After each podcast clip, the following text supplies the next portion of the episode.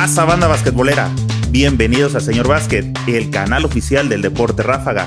Si aún no te has suscrito, este es el momento de hacerlo para que siempre disfrutes del mejor contenido. Nuevamente estamos en otro episodio del podcast basquetbolero Tiempo Fuera, el podcast que nació con la idea de poder entretenernos en esta cuarentena. Voy a entrar uh, de lleno, voy a, recibir por acá para que podamos tener una buena charla con mi estimado Alex Reina. Alex, buenas noches, compadre. Hola, hola, ¿Cómo estás? ¿Cómo estamos? ¿Cómo estamos? Muy bien, muy bien aquí. Gracias a Dios. Oye, Alex, ¿qué horario es el que tienes allá, viejo? Vas con dos horas adelante, ¿verdad? Sí, aquí son las once y media de la noche. Estuve leyendo un poco acerca de, del lugar donde te encuentras. ¿Es caluroso? Sí, bastante. Yo creo que es más, más caluroso que mi natal Sonora, que si ahí se dan un tiro. Y eso que Sonora también es caliente, ¿verdad? Sí, sí. O sea que por lo menos por el clima no extrañas. Por el clima no, estamos bien. No tuviste que comprar este ropa diferente, ni nada dijiste la misma, Nada me queda Viejo, ¿por qué hacia el sur y no hacia el norte como todos? Sí, es- bueno, pues ya que tuve una historia, digamos, atípica a la de los demás, no, no tuve la oportunidad de destacarme desde muy pequeño, pues, porque, pues, digamos que toda mi familia es beisbolera y yo seguí ese camino, pero, pero pues me di cuenta que el, el béisbol no era para mí y decidí, fue a la edad de, creo, 14, 15 años cuando decidí intentar con el básquetbol y la verdad me gustó mucho desde la primera vez que tuve mi partido, la primera vez que tuve mi juego. Me gustó bastante. Y digamos que, pues, destac más, más que nada destaqué por la altura, vaya, ¿no? Pero después de eso se fueron dando unos acontecimientos que, gracias a Dios, me han, me han impulsado hasta donde estoy y estoy muy agradecido con todas las personas que han puesto su granito de arena con, en mi carrera, ¿no? Fíjate, Alex, te iba a preguntar precisamente ahorita que dijiste de la estatura, tu estatura, pero me he dado cuenta aquí en el podcast que eso se encarga de estarlo preguntando a la gente porque les Sí. da curiosidad. Ellos relacionan mucho, o la banda basquetbolera relaciona mucho, estatura con profesionalismo. Es como, es alto, ah, sí, este, es profesional, ¿no? Pues, es chaparro y como que les cuesta más trabajo aceptar. Sí, pues puede ser muy alto y no tener nada de talento, como puede ser muy chaparro y tener mucho talento. No, no es tanto la altura, sino digamos el talento y el esfuerzo que le pongas, ¿no? ¿Cuánto mides, viejo? ¿Dos qué? 2.6 estoy ahorita exactamente. ¿Tienes 21 años? 23. ¿Crees que vas a alcanzar a desarrollar un poco más? Te han dicho por ahí los entrenadores, la gente que conoce de esto, por tu genética o, tus- o no sé, tus características físicas. La verdad, pues yo pienso que sí, y la gente que me ha dicho, me, me han dicho que me falta un último estirón que todavía no se ha dado. güey. Así que esperemos que se dé. Y si no, pues a trabajar con lo que tenemos. Es todo lo que tenemos. ¿Y tú qué dices? ¿Ya estuvo o, o un último estirón? No, pues a mí sí me gustaría crecer más, ¿no? Pero, ¿Cuánto? Pero no, yo creo que sí me gustaría pegarle a los 2.10, pero, pero si no se puede, pues hay que trabajar. Sí, Oye, un- uno acá este, esperando que todavía a esta edad eh, dices, no, pues si quiere unos 63 o algo así, y tú con, Sí, este, no. con el 210, ¿no? ¿Cuándo sucedió eso que acabas de comentar de que eh, dejaste el base por arrancar con tu primer partido de, de básquetbol? ¿A qué edad pasó eso? Eso fue a los 15 años, cuando estaba en secundaria, más o menos. O sea, realmente no empezaste así como todos No, que empiezan ah, es- desde es- pequeño y todo eso, Exacto, ¿verdad? no, no empecé desde pequeño, por eso, pues digamos que he tenido menor tiempo para adaptarme, pero en ese menor tiempo, yo digo que gracias a mi trabajo he podido, digamos, brincar tantos escalones como he podido, pues no, no empezar desde abajo, pues empecé desde abajo, pero gracias, pues digamos, mi esfuerzo, ¿no? Pude ir subiendo y subiendo y sin importar lo que alguien me dijera, ya algunos me decían, no puedes tirar, era trabajarlo, no puedes hacer esto, era trabajarlo. Yo no, no tuve, digamos, la oportunidad de entrar a las grandes universidades de México, como es CEU, TEC de Monterrey. De hecho, fue una situación muy crítica donde, donde tuve que tomar una decisión si era querer seguir intentando entrar a una universidad para jugar o simplemente estudiar, ya, digamos, no volver a jugar. Y de hecho ya me ya estaba por rendirme, ya estaba por rendirme. Dije, no, pues ya nadie me quiere, vale más que concentre toda mi fuerza y mi energía a lo del estudio. cuando pues se me da la oportunidad de poder jugar universitario en, en una ciudad en Sonora con el equipo de Itson. Y esa, esa, fue la universidad que me dio una oportunidad de poderme desarrollar en el nivel universitario. Y gracias a Dios, pues los pude llevar tres, tres años consecutivos al Nacional. Desgraciadamente no pudimos conseguir una medalla, pero ahí estuvimos peleando todos los años. Eh, es el tecnológico de Sonora, ¿verdad? El tecnológico de Sonora. ¿Qué crees que pasó o qué crees que les falta a las universidades yo no dudo que talento hay en el país, ¿eh? o sea, no lo dudo. Tú que, lo, que te tocó vivirlo, que nadie te volteó a, a ver qué había por allá, ¿qué percibes tú, viejo? Digamos que tienen muy descuidado algunas zonas de México que la verdad hay talento y se ha desperdiciado bastante talento por no, digamos, echarle el ojo. O sea, ¿sí crees que falta que las universidades abran el espacio y no estén ahí esperando a ver quién me viene a dar o no? Ya alguien súper desarrollado. Ajá, sí, exacto. Porque casi, casi todas las universidades buscan a alguien que ya venga en su máximo, digamos, no, no buscan a alguien que puedan moldear. Sí, casi la mayoría no, pero hay algunos que sí, sí, sí lo tienen esa, esa visión, pero yo digo que eso, eso es lo que falta en México, que se puedan moldear más jugadores a ese nivel no recuerdo si la plática, creo que sí fue con, con Brian Urrutia, creo que fue compañero tuyo en Panamá, sí fue Panamericanos, ¿verdad? Panamericanos de Lima. Ajá. Creo que platicaba con él y tocamos ese tema acerca de que hay mucho entrenador, pero hay pocos formadores. No hay gente que se dedique realmente a formar al, al, jugador que lo lleve, sino que ya los quieren, este, a ver qué haces y todo esto, ¿no? Para, como para meterte rápido a un sistema de juego pero no para hacerte crecer. O muchos solo están pensando en trofeos o ya digamos en una meta a corto plazo en lugar de pensar en una meta a largo plazo a uno o dos años, que sería lo ideal para casi la mayoría de los jugadores mexicanos. De los invitados que van llegando aquí, que todos han llegado a selección o este, como Willis que está en colegial con, junto con Urrutia, aunque son de diferentes lugares, todos traen como la misma historia de este, me ha pasado esto y esto, y, eso quiere decir que en resumen, el básquetbol es un, en, México es una de las grandes carencias que tiene el básquetbol mexicano para desarrollar talentos. Yo la verdad que te agradezco muchísimo, Alex, que, que estés aquí hoy con nosotros porque tu perspectiva por el hecho de estar en Argentina, o sea, de irte hacia Sudamérica y no hacia Estados Unidos, va a tener algo de, de, especial, ¿no? No va a ser el común precisamente por eso. Mira, deja por aquí digo que me gusta darle salida a la gente.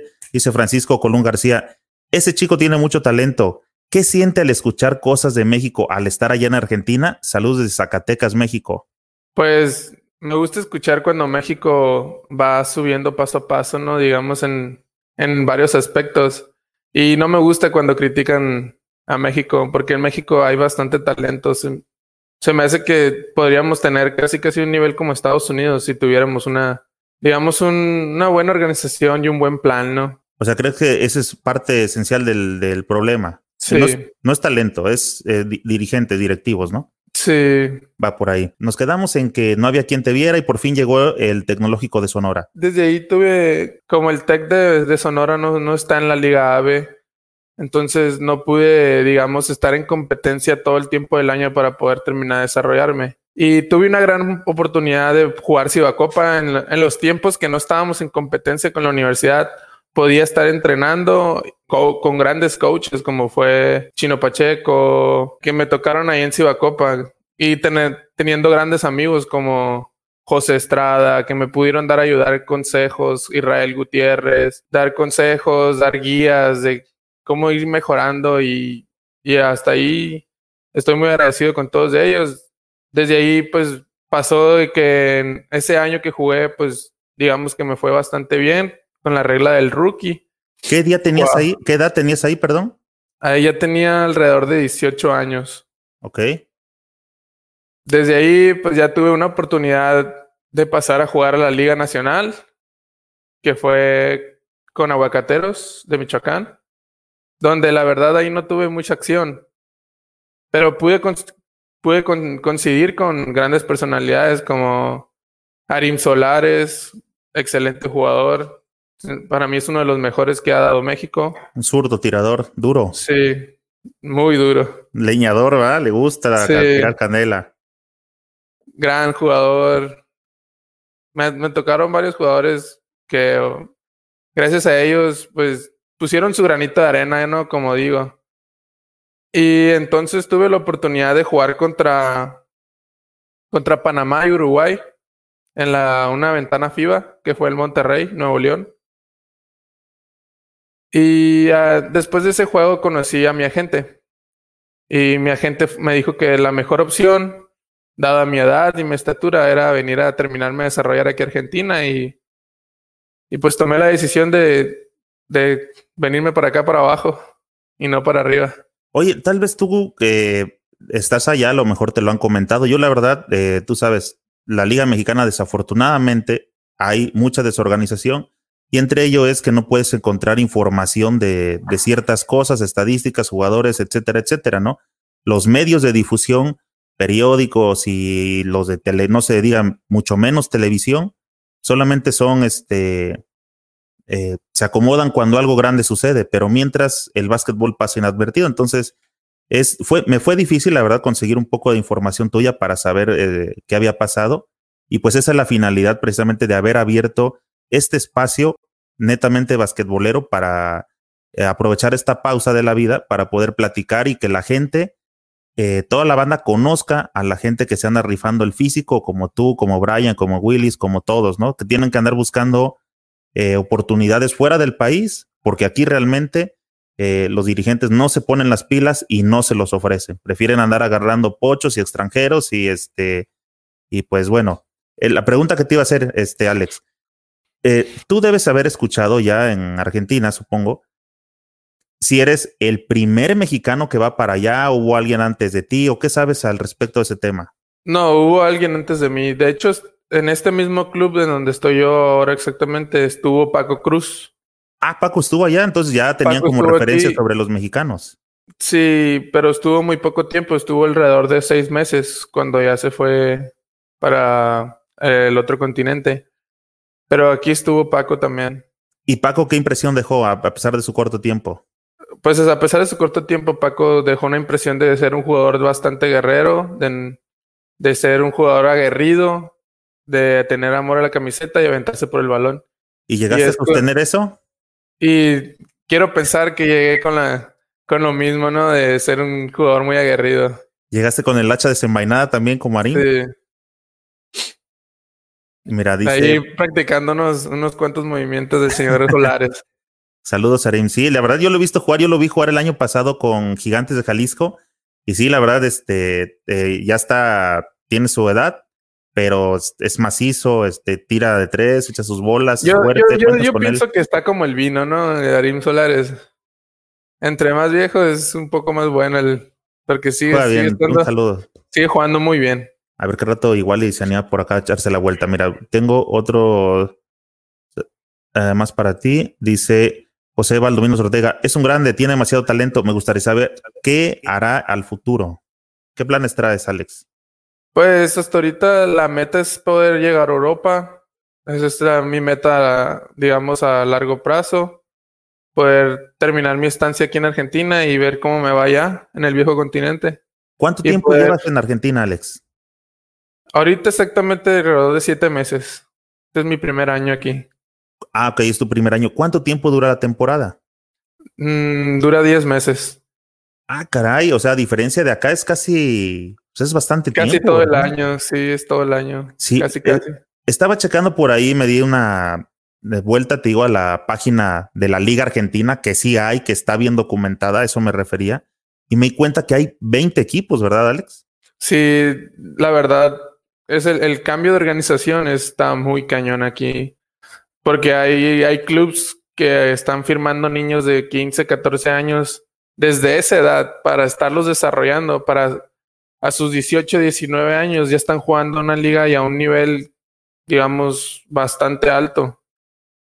Alex, yo me llevé, la verdad, este, muy buena, este, perdón, Alex, nos estamos confundiendo porque está un poquito retrasado el, este, el, el audio.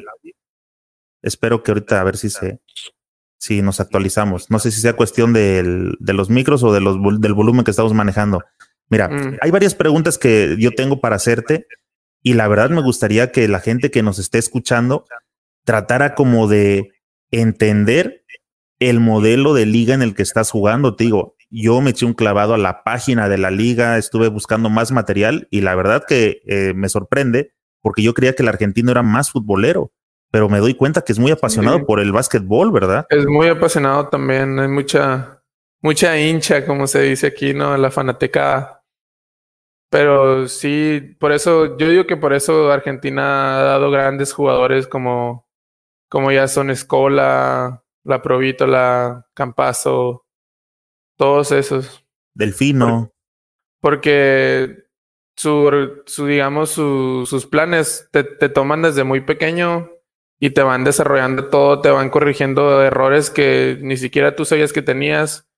Su, su iniciación con el, digamos, con tu cuerpo, con tu físico es muy detallada, muy cañón, prevención de lesiones, todo eso. Y la verdad es muy impresionante ver cómo, cómo un país, pues no digamos inferior al de nosotros, ¿no? Pero sin duda yo diría que México con un tipo de organización igual podría ser una gran potencia en el mundo del básquet. Porque nosotros tenemos bastante talento y bastante gente que pueda, que pueda aprovechar eso, pues. Compadre, no se te olvide escribirle esa cartita a Santa Claus porque este, tiene rato que nos tiene olvidados en, en, ese tema. Mira, este, sigue llegando la gente. Muchas gracias a, a toda la, la, raza que siempre se conecta, ya saben. Estamos haciendo podcast este, con gente interesante que nos puede aportar. Eh, entiendo que siempre vamos como sobre ciertas preguntas, pero hoy la verdad me gustaría que entendieran, vuelvo a eso, el modelo que tiene la Liga Argentina porque se me hace muy interesante. Y hay varias preguntas en cuanto a las edades. Yo lo que vi, la verdad es que me sorprendió y ojalá este podcast, o bueno, yo creo que los dirigentes del básquetbol mexicano deberían de conocer otro tipo, otro modelo de negocio en otras ligas como es Argentina y España, que ambos, Argentina y España, jugaron la última final, o sea, quiere decir que vienen trabajando bien, ¿no? Hay continuidad, hay formación de menores, o sea, algo deberían de voltear a ver hacia allá y no de seguir aquí con el modelo de seguir sangrando a las arcas estatales y después que cuando se va el gobernador, seguir este, olvidando ese equipo y buscar a ver ahora quién le interesa abrir otra plaza para otro equipo de, de básquetbol. Pero bueno, mira, Alex, esos comentarios aquí ya sabe la, la gente que este, es la verdad del, del, del, básquetbol mexicano. A ti no te voy a tocar eh, ciertos temas porque entiendo que acá existen eh, políticas del año del caldo de 1910, donde si alguien dice algo puede ser vetado, eh, castigado y todo ese tipo de, politiquería barata que hay aquí en, los dirigentes, pero pues con nosotros realmente no hay ningún problema porque gracias a, muchas cosas pues existe las plataformas independientes como esta, pues donde no tenemos compromiso con nadie más que con informar a la gente y pues realmente lo que queremos es siempre tener una buen, un buen representativo de básquetbol, uno que ya no nos dé pena, ¿no? Uno que, que le manden a hacer bien sus uniformes, uno que le quede sus uniformes, o sea, empezando eh, con detalles tontos como ese. Pero bueno, voy a darle entrada por aquí a... ¿Lo conoces? ¿Cómo no? Coach Marcelo, un excelente coach. Saludos, Alex. Contento que estés en mi país. Tengo un gran recuerdo tuyo. Coach Marcelo estuvo conmigo en, en Halcones también. Ahí también aprendí mucho de él. Si no me recuerdo, eh, creo que está en, ¿Dónde andas? En, ¿En Gigantes? En los moches. Creo que estaba en los moches. La verdad, no, no sé. Coach la Marcelo, bienvenido. Perdón, Alex, digo, es que se nos va este, trabando el, el, audio, pero este, perdón. Bienvenido, Coach Marcelo. Dice. Uh, dice Sergio, ¿Alguno de los invitados nos podrá contactar con alguna chica que también la esté tallando en el extranjero? Sería interesante también saber de ellas. ¿Qué Alex? ¿Conoces a alguien de las chicas que andan con selección o algo así? que Pues, también andan haciendo algo como tú. la verdad, no sabría decir. Conozco. Ay, se me fue el nombre. Una que estaba jugando en Panamá, muy amiga. Pues mía también. Y también es, pero ya está en México, creo, jugando en la Liga Mexicana. Bueno, Sergio, este, eh, estoy en platicando con, con los chavos a ver quién de ellos, porque no es tan sencillo, ¿eh? Ah, yo traté de contactarlos a veces por el Twitter o por sus redes, pero no sé si no aceptan desconocidos o, pero es un poquito complicado, pero conforme se vaya pudiendo, eh, claro que nos interesa también saber eh, cuál es la perspectiva de una chica, ¿no? Me gustaría saber también acerca de su familia, qué piensan. No es lo mismo por la cultura que tenemos de que se vaya, en este caso, el Alex hasta Argentina, a ocho mil kilómetros, por ahí anda mi Alex. Sí, casi, casi, por ahí. A que digas a, tu hija o a tu única hija, anda, hija, este, vete hasta Argentina, ¿no? Pues sí, supongo que debe tener una visión, un enfoque, este, diferente. Vamos a, por acá mi Alex dice Antonio Castro, saludos de Nabolato, Sinaloa. Saludos, saludos. Ah, a ver, mi Alex, esta va para ti. Antonio Castro, ¿cómo es el sistema de ligas profesionales de baloncesto en Argentina? Pues digamos que son demasiado organizadas al comparar con México, ¿no? Aquí, aquí cada club de fútbol tiene su subclub de básquet, digamos. Entonces, la misma fanaticada de fútbol del equipo también va a los juegos de básquet. Y es, pues es bastante, digamos, extraño, ¿no? Porque, pues, porque son deportes altamente diferentes, pues, y mirar tanta gente, tanta gente comprometida, digamos, con el club de tu ciudad, es bastante interesante ver eso. Porque van, van para apoyar al club y al equipo. Les guste el básquet o no les guste el básquet, van a apoyar. No sé si me, si me explico. Sí, sí, claro. Oye, de hecho, este, ¿sabes qué me sorprendió? Precisamente eso, que funciona en un sistema parecido al de España. Existe el Barça de básquet, existe el Barça de fútbol, eh, Real Madrid, de fútbol, exacto. Y acá, para los que más o menos tienen una idea del fútbol, existe San Lorenzo, existe Boca Juniors en fútbol y en básquet, este, Platense. Sí, varios equipos que de hecho, este, leí que anda metido como eh, en una entrevista de básquetbol. No sé si se acuerden este, de. Ay, ¿cómo se llama? Pero le decían la brujita Verón. No era Juan Riquelme, este era Juan. Juan Sebastián Verón, la brujita Verón, un, un mediocampista este, también duro eh, de la selección de Argentina de fútbol. Él es el presidente de, creo que de Platense, o ¿cómo se llama el otro Mar de Plata? Río de la Plata. Mar de Plata. Creo, no me acuerdo de, ¿Tú lo ubicas, Alex? ¿O no te suena él? Es el equipo de Peñarol. No, la verdad no lo ubico. No sabría decir. Bueno, pero esa es la relación que les comentaba este Alex. Para la gente que nos está saludando de YouTube, dice José Martínez, un saludo de la familia de tu ciudad, campeón Alejandro. Saludo. Por acá tiene eh, Jesús Morales, saludos de Camargo, Tamaulipas. Saludos.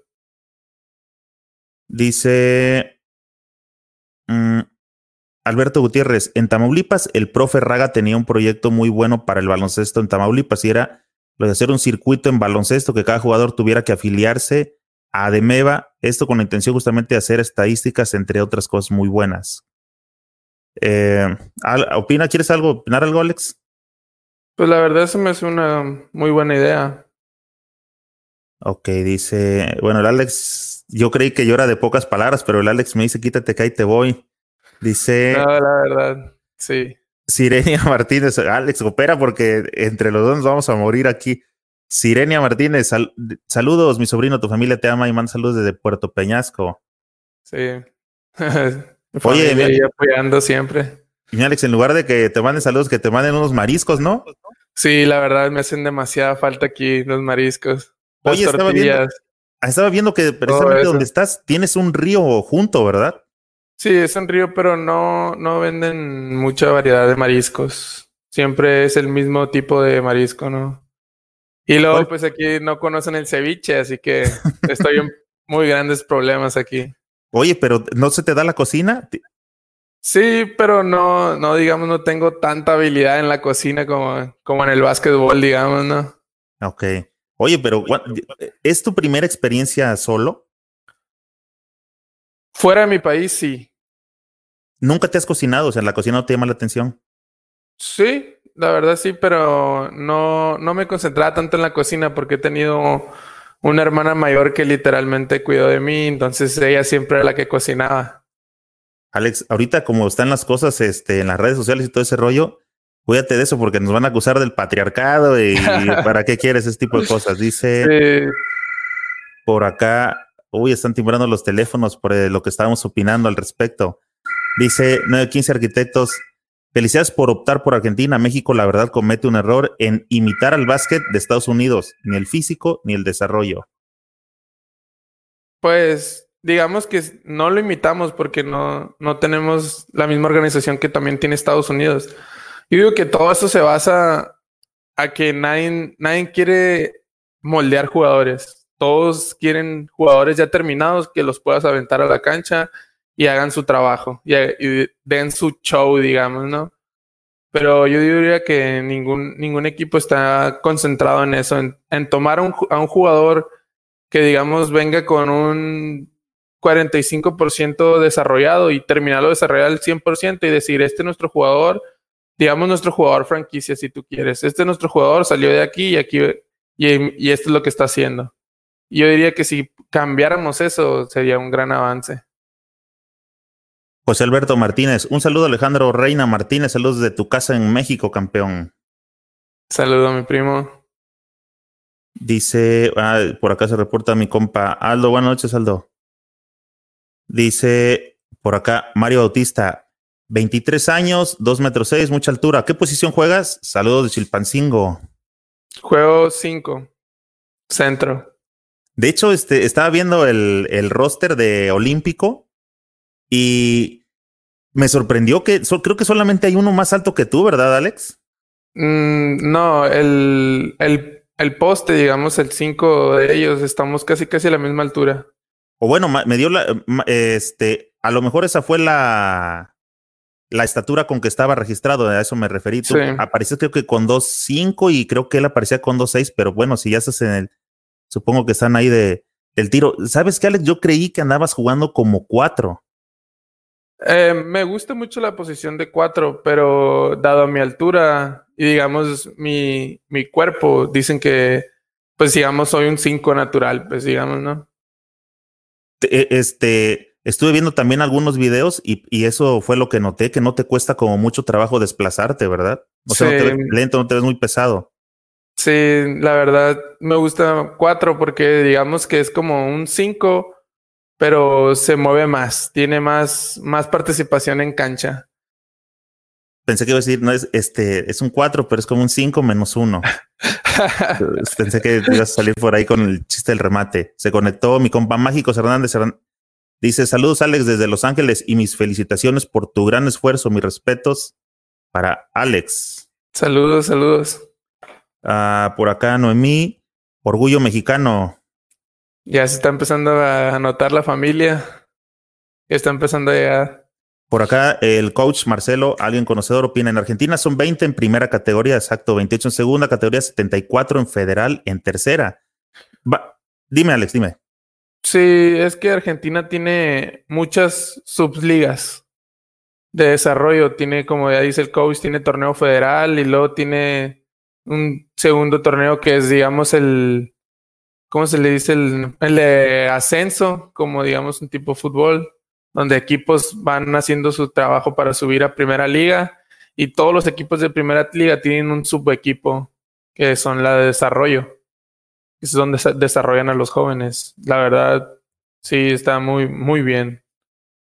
Sí, mira, déjame, es que me gusta darle, digo, entrada a la gente porque la gente siempre tiene curiosidad de, de, preguntar, pero sí quiero tratar a fondito, esto con un poquito más de interés, eso que me llamó la atención de la Liga Argentina. Dice por acá, y compa algo, tengo una pregunta. Sé que tienen muy buena formación de jugadores en Argentina. ¿Dónde te gustaría ir después de Argentina? Me gustaría ir para el viejo continente, Europa. Bien, dice. Después de terminar tu estadía, ¿cuál es el siguiente paso donde tendrías más posibilidades? Ah, bueno, este es, eh, si le encontramos el, el asunto, esta dice, ¿a dónde tendrías más posibilidades? O sea, una cosa es que te guste, pero en realidad, ¿a dónde crees que tendrías más posibilidades, Alex? Pues, pues me gustaría mucho, como todos, no estar en mi país. Creo que tengo bastante posibilidad de jugar en mi país y en mi casa. Pero todo esto se trata de ir, pues, mejorando, digamos, mejorando, ¿no? Mejorando el aspecto basquetbolero. Así que me gustaría saber que tengo gran posibilidad de estar en, en Europa con algún equipo, digamos, subequipo, de empezar desde abajo.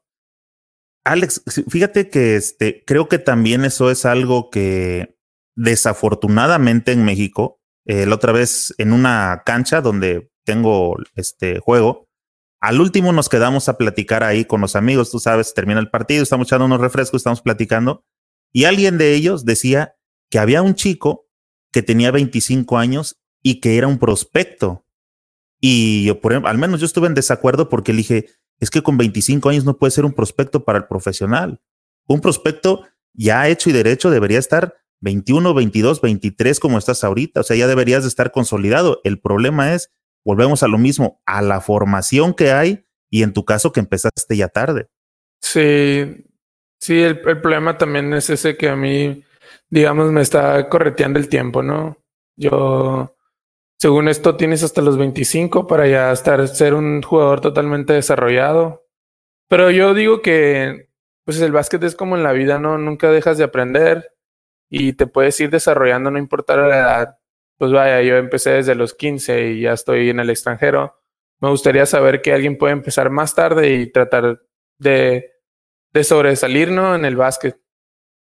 Sí, claro, mira, por aquí eh, vamos a entrar en, en detalle, mira. Eh, el coach Marcelo dice, además en Argentina está la Liga de Desarrollo para menores de 23 y, y este es el la punto, liga que yo les estaba diciendo. Ok, ese es el punto a donde quería llegar para platicarles a toda la audiencia, ojalá me pongan un poquito de atención. Me eché un clavadito, eh, puse mucho énfasis en ver cómo se integra un roster y aquí es donde me gustaría que si hay dirigentes de Ademeva, si hay dirigentes del, del básquetbol mexicano y no saben cómo funciona Argentina, por favor, pónganle atención a lo, a lo que les voy a decir. Tal vez les interese. Este es un modelo de, de negocio, este es un modelo de, de desarrollo que yo he planteado, no porque o con un jugador más, con un jugador menos, como sea, pero esto a mi criterio es lo único que nos va a hacer poder desarrollar jugadores. Quiero que sepan, quiero que escuchen cómo está integrado el equipo de este, se llama Club ciclista olímpico La Banda, donde se encuentra el invitado de hoy, Alex Reina.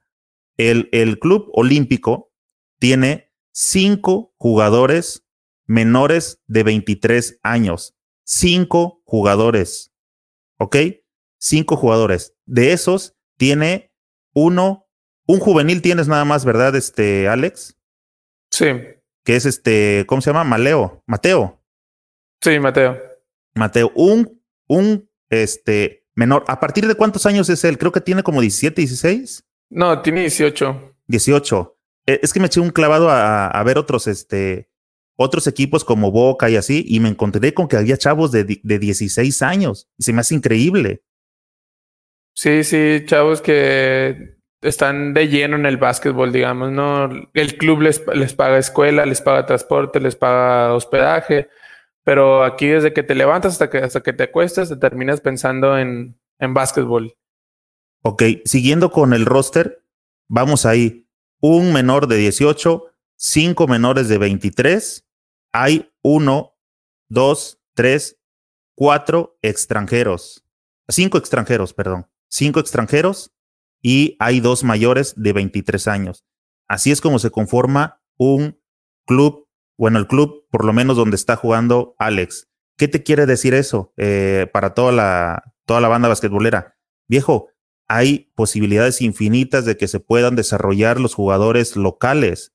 Creo que eso es parte del éxito de todo lo que viene a producir Argentina. Argentina te ha aventado a Escola, a Delfino, a eh, ¿quién otro estuvo en NBA?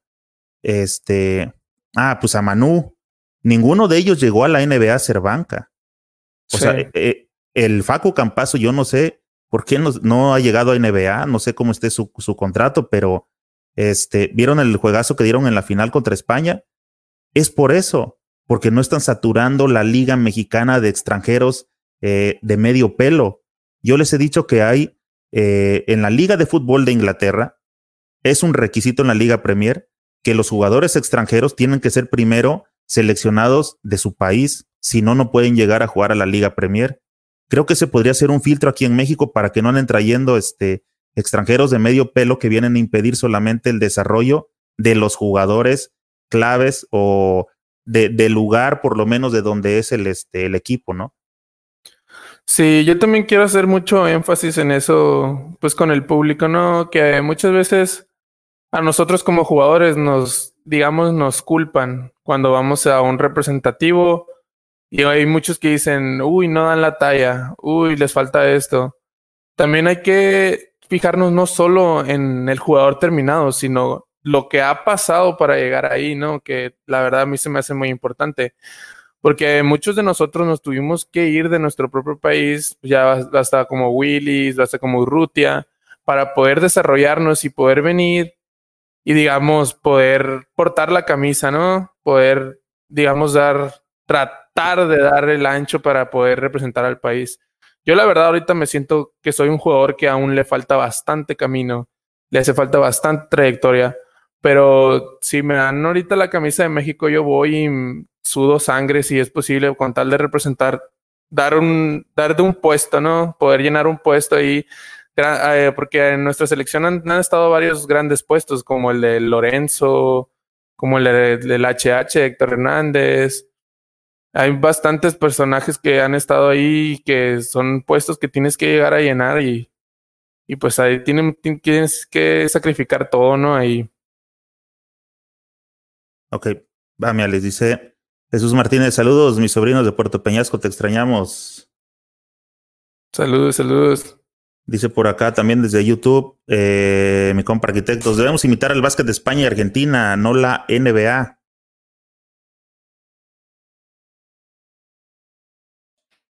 Ah, dice Aldo Emanuel, ¿te gustaría jugar como Escola o Ayón? Sí,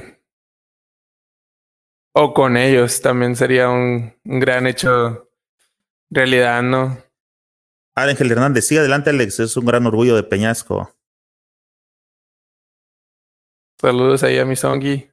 Dice Ángel Hernández, sigue adelante, Alex. Tienes potenciales, gran orgullo de Peñasco. Se empieza a reportar la gente de Peñasco.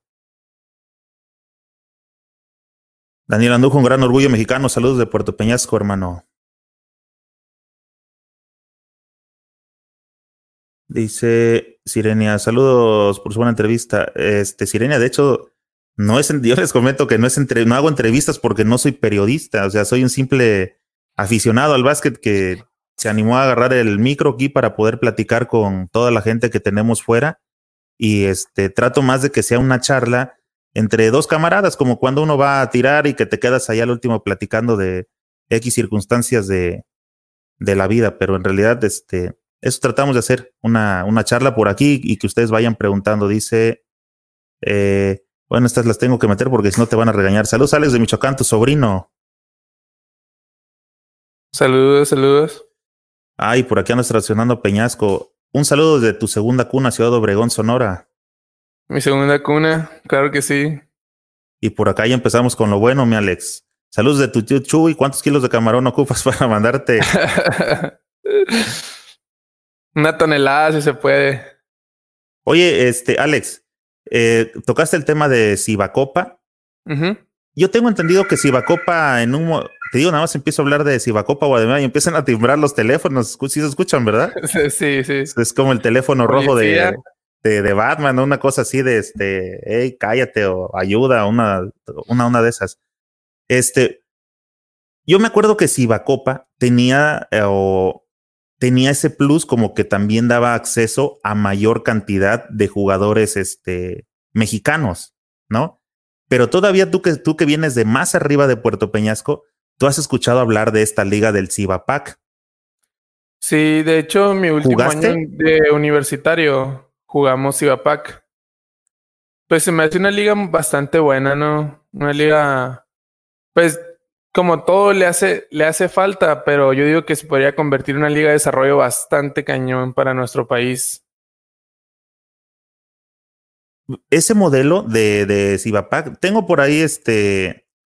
Eh, algún par de videos especiales que quiero hacer porque el modelo de Cibapac se me hace interesante. También entiendo que las ligas necesitan de los extranjeros porque eh, nosotros como aficionados también jugamos nuestra parte de que si no hay volcadas, si no hay esto, pues no vamos, ¿no? Sí, sí. Entonces, también nosotros como aficionados eh, tenemos culpa de parte de este circo que nos arman porque eso es lo que queremos ir a ver.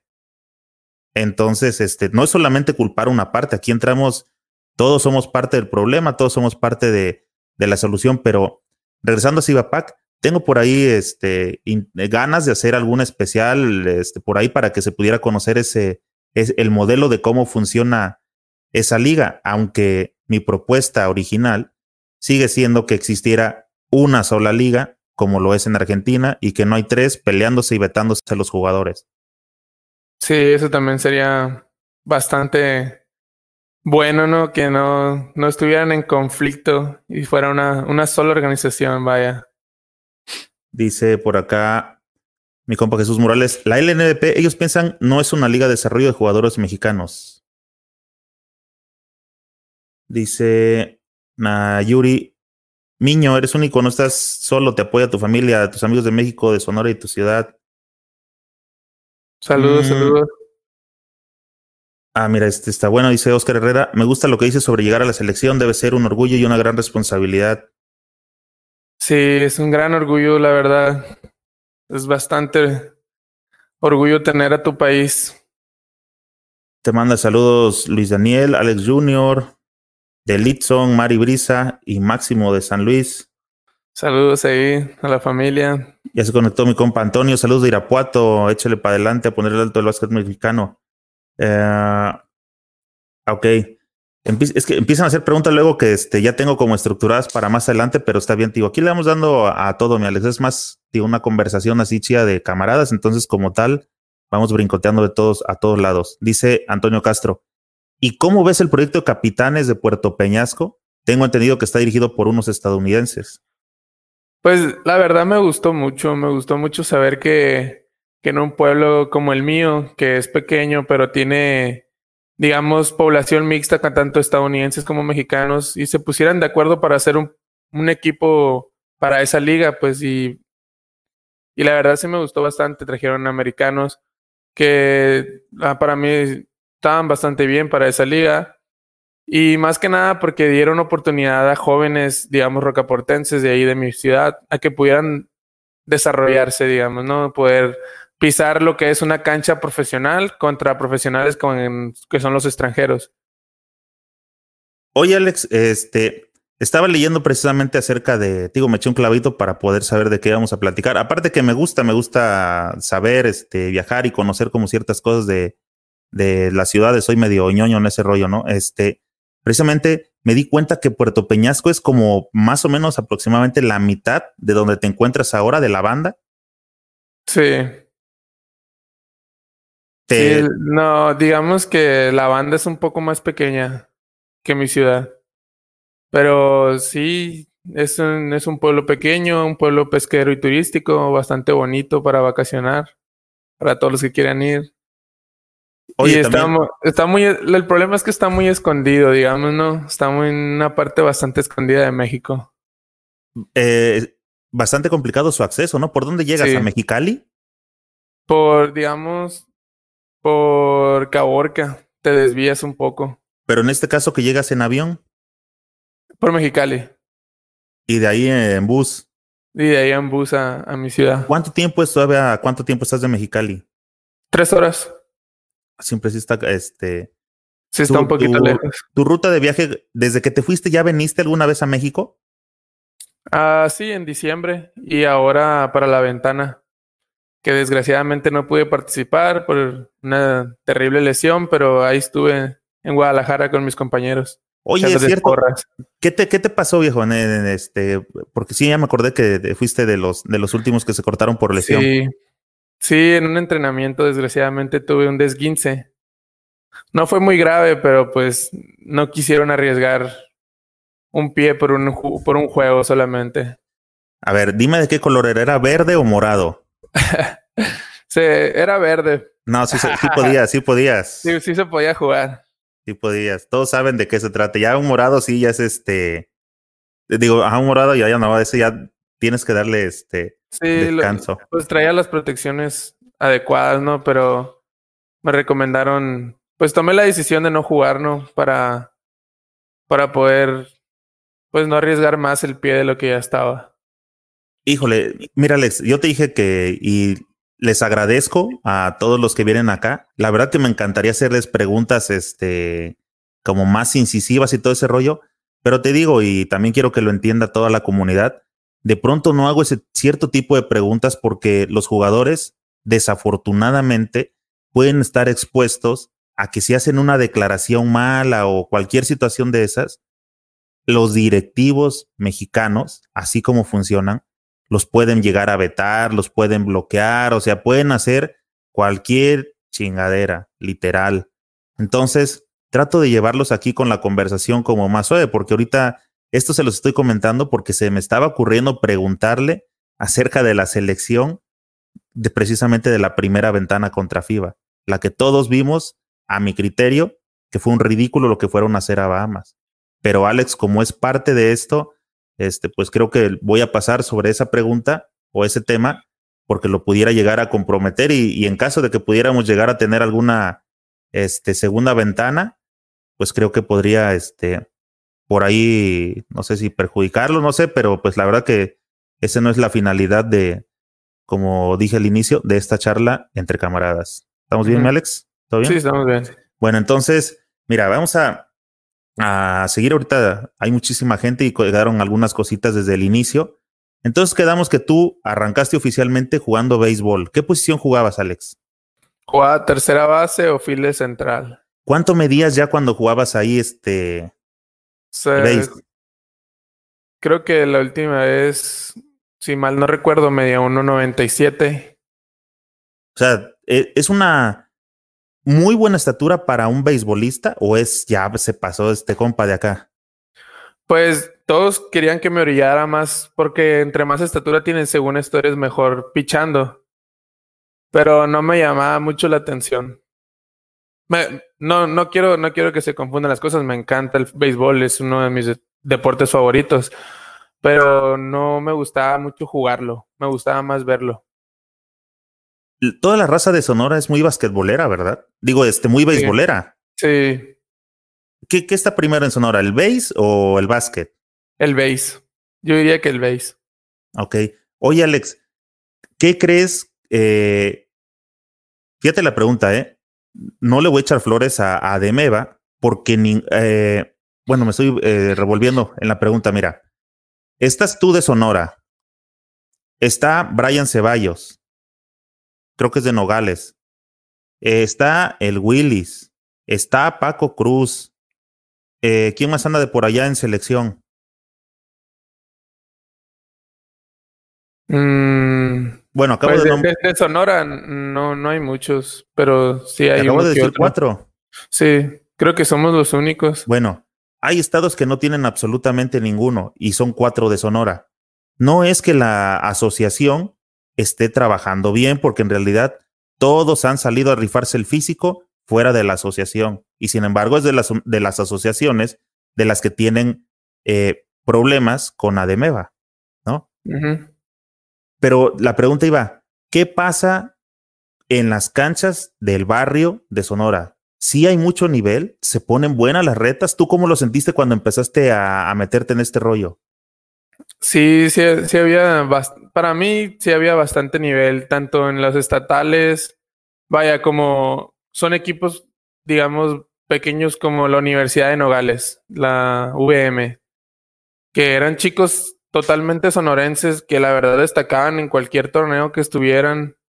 Y la verdad es que sí hay, sí hay mucho talento. Yo conozco a varios sonorenses que podrían estar jugando fácil un Cibapac o un Cibacopa y y destacando, pero no han tenido esa oportunidad, ¿no? Ok, mira, dice por acá Antonio Castro, con todo este rollo del documental de Michael Jordan, ¿de qué otro jugador te gustaría ver un, un documental así? Pues vaya, hay bastantes documentales de varios jugadores que me gustaría ver, como más el de los extranjeros, ¿no? Como es el de Luca, un documental de Luca.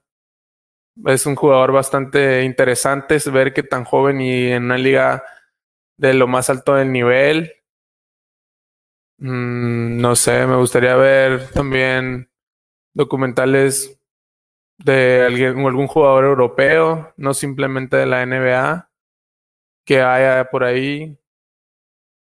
Oye, Alex, ¿te hace falta echarte un clavado por acá los videos que tenemos en el canal? Porque acá yo, yo he subido un especial, no es tanto como un documental, pero subí uno que es Luca, desde que estaba este morro, 12, 14 años, cómo fue su, su evolución, y la verdad que este, ya lo sometía a los de su camada, este, feo, ¿eh? O sea, sí pintaba bastante. Estaba muy adelantado de todos los demás, este, de todos los demás morrillos. Sí, la verdad su inteligencia en la cancha es impresionante, su visión, todo.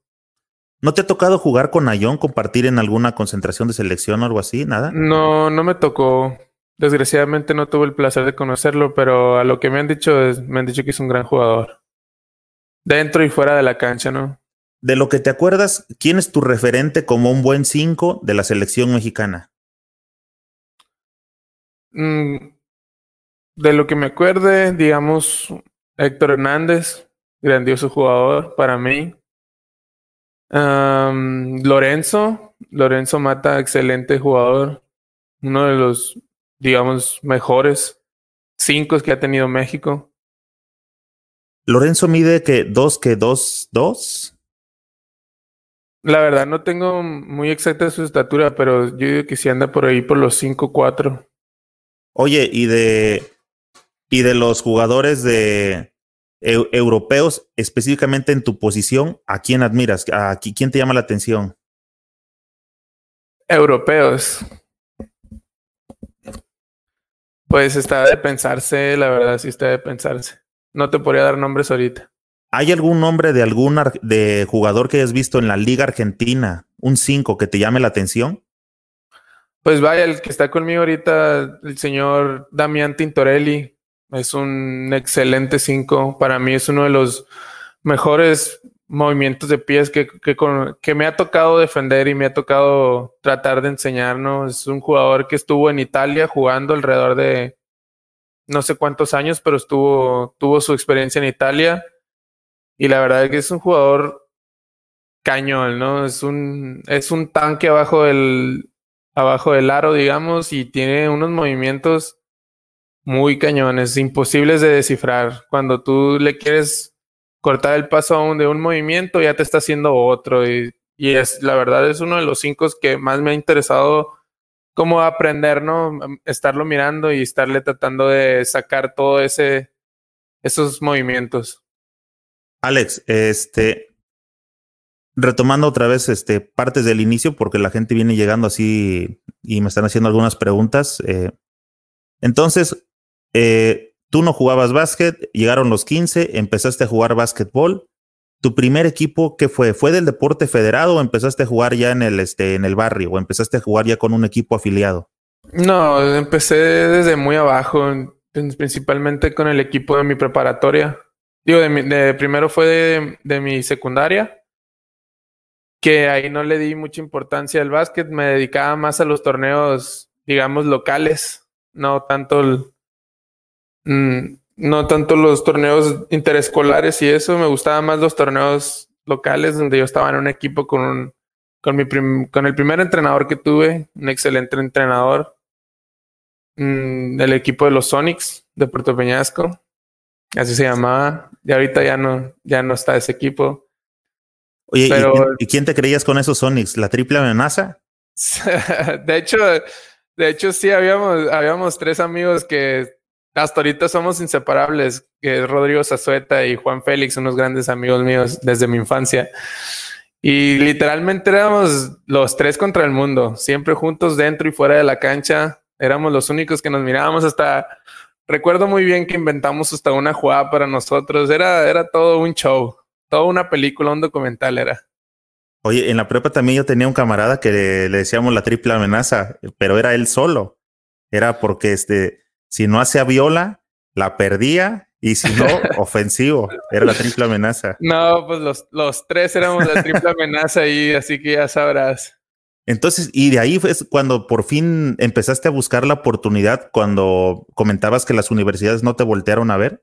Sí. Sí, ahí fue cuando pues vino la, la, la prepa y tampoco tuve oportunidad de ir a... Más bien por, por, por parte de mi familia, ¿no? También tuvo mucho que ver porque pues mis padres son de la vieja escuela, ¿no? Y no les gustaba mucho... Mi padre me decía que con el básquetbol no iba a ganar dinero, no iba a poder vivir de eso. Y era de la vieja escuela, ¿no? Que me concentrara más en el estudio o en el trabajo. Pero ya como se fue dando al entrar a la universidad, pues ya tuve oportunidad de elegir que fue el básquetbol. Está interesante ese, comentario. Ahorita estás eh, estudiando. Sí. ¿Qué estudias? Administración de empresas. ¿En qué grado estás? Mm, sexto. ¿Semestre? Sí. ¿De 10? No, de 9, creo, 8. Ah, ok, estás más para allá, más del, del bien que del mal. Sí. Muy lento, muy lento porque decidí, digamos, dedicarle todo mi tiempo y mi energía al básquet. Entonces, estoy tomando muy pocas clases, pero paso a paso yo digo que sí la voy a poder terminar. ¿Lo estás haciendo en línea? En línea. ¿Y, y tu universidad es argentina o es la de acá del de, no, la, de, Sonora? El es el Tec de Sonora. Oye, platicaba con Willis, este, en Sonora todos se van con Itzone, Appzone, este, Illo, ¿cuál es el otro? Es Opzone. Pues, sí, Opzone, son los equipos de ahí. Este, ok haces la prepa, llegas a, a carrera, te quedas con el, el TEC de Sonora y te dicen tus, tus papás, este, ¿sabes qué, hijo? Pues de profesional no vas a vivir. Sí, y pues tuve mi, mi excelente coach que para ahorita, para mí es uno de los que más ha puesto su granito de arena en mí, ¿no? Él sí puso un costalito, digamos, que fue el señor Juan Cárdenas. Él me instruyó todo, él me dio grandes consejos, me guió y él pues digamos que convenció a mi papá, ¿no? Convenció a mi papá que, que esto del básquet era algo muy bueno y gracias a él estoy hasta aquí ahorita. Fíjate que ojalá y si hay por acá gente que eh, dentro de, de la audiencia acá de los seguidores del canal de la página, la verdad que esa es una sugerencia que por acá les hemos hecho con Willis, eh, algo que pienso yo no personal. Este, si algún día llegan a tener la oportunidad de jugar profesional o de estar en ese rollo, o conocen a alguien de su familia que esté involucrado en ese tema, eh, yo les sugiero que le den prioridad siempre a la universidad, porque efectivamente, por las condiciones que hay ahorita en el básquetbol mexicano, de profesional no se puede vivir. Lo ideal es termina tu escuela y desarrolla el básquet date el gusto de jugar básquet profesional y pues si no, pasa nada, tienes de qué este, salir adelante. Y la verdad, el básquet te abre demasiadas puertas, tanto universitarias, porque gracias a mi universidad pude conocer, digamos, todo México. Gracias a mi universidad pude conocer otro país porque tuve, fue donde conocí a Urrutia. Tuve la oportunidad de jugar con él en selección nacional universitaria. Fuimos a Brasil Sao Paulo a jugar y la verdad es que el básquet te abre muchas puertas. Y es, para mí se me hizo una de las grandes oportunidades, ¿no? Poder jugar y estudiar a la vez. Bien, dice por aquí mi compa Toño Castro, ¿qué opinas sobre el tema de la posición 5 en NBA? Si no metes de 3 estás casi liquidado. Pues no diría liquidado, pero si estás, digamos, etiquetado, ¿no? En, en alguien, pues vaya, ¿no? Los tiempos cambian, ¿no? Pero digamos, si Chuck pudiera estar jugando ahorita, Chuck no tiraba nada, pero lo compensaba con fuerza y, y salto, digamos, ¿no? Y agresividad, que es... Yo digo que no hay factor que te limite en el básquetbol, ¿no? Si no puedes hacer otras cosas, pues puedes destacar en otras otras, ¿no? Platícanos de tu caso, este Alex. ¿Qué hace el S5 que se llama Alex Reina? El 5, eh, un, un, de este olímpico de Argentina? ¿Qué hace ese, ese, ese vato? ¿Qué hace ese compa? Pues digamos que hace un poco de todo, ¿no? Le gusta botar el balón cuando no debe. Le gusta jugar. le gusta jugar de espaldas y de frente. Y más que nada le gusta, pues, meter una que otra volcada, ¿no? Yo digo que soy. ¿Si eres agresivo?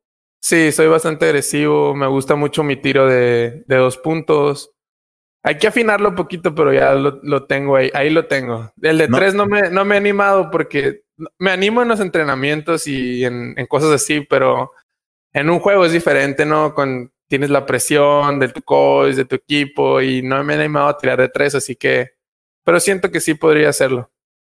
Mi Alex, necesitas este, meterle galleta al triple porque lo vamos a ocupar. Eh, no sé en qué ventana específicamente, pero te va a caer uno y necesitas afinarlo porque tienes que jalarlo, ¿ok? Está bien. Dice por acá mi compa César, ¿qué tiene el básquet argentino? Mi compa César, bienvenido. Ya platicamos un poco de esto, pero ahí te va algo en resumen de parte de, Alex. ¿Qué tiene el básquet argentino que los tiene como líderes de Hispanoamérica? Pues vaya, no, digamos que el desarrollo de jugadores, de tomar, tomar pequeños, tomar a niños pequeños de, de 12, de 13 años y meterlos de lleno al básquetbol y desarrollarlos desde físicamente y tácticamente es un, es un desarrollo muy cañón, ¿no? Cuando ya llegan a la edad de 23, 25 años, ya están en, en un, ya están totalmente desarrollados tanto mentalmente como físicamente, ¿no? y eso hace que Argentina produzca excelentes jugadores. Bien. Entonces, este, Alex, ¿te ofrecieron eh, ¿te fuiste becado? O hace rato me, también por aquí escribieron una pregunta que no la, no la alcancé a meter. Eh, cuando tú hablabas de que no tuviste la oportunidad, me preguntaban que si fue también el tema de la cuestión económica. Mm, no. No, la cuestión económica no, pero estuve becado en, en el TEC de Sonora. Estuve pues de lleno, ¿no? Pero no, es muy diferente a otras becas de las grandes universidades. Ahorita, por ejemplo, que te fuiste para allá, ¿qué pasa con esa beca? ¿Te la siguen respetando? Ahorita que ya no juegas, ya no representas a ellos. No, ya no represento a ellos, así que yo ahorita estoy pagando mi educación. Pues gracias a Dios con el deporte que estoy jugando la he podido pagar y, y pues le seguiré dando. Oye, y hablando de, de, cuestión de este, de pagar, de gastos, de dinero, todo ese rollo, ¿cómo, ¿los aviones con los que vas y vienes, Corp, ya van por tu cuenta o son cuenta del club? No, son cuenta del club. Ah, excelente eso, ¿no? Fue parte de tu contrato, supongo. Sí. Y de lo que has escuchado entre otros jugadores, comparándolo con lo que has escuchado de México, ¿en qué va, en qué nivel está la Argentina con la mexicana? Pues la verdad, yo diría, tuve, pues, el, digamos, el placer de poder estar esos últimos meses que tuve de liga aquí con un jugador que es Nico de los Santos, un excelente jugador que él estuvo jugando con Aguacateros, esta temporada. Y estuve platicando con él y a, mi parecer México está muy por debajo de Argentina, tanto de nivel, digamos, local como de nivel en la liga.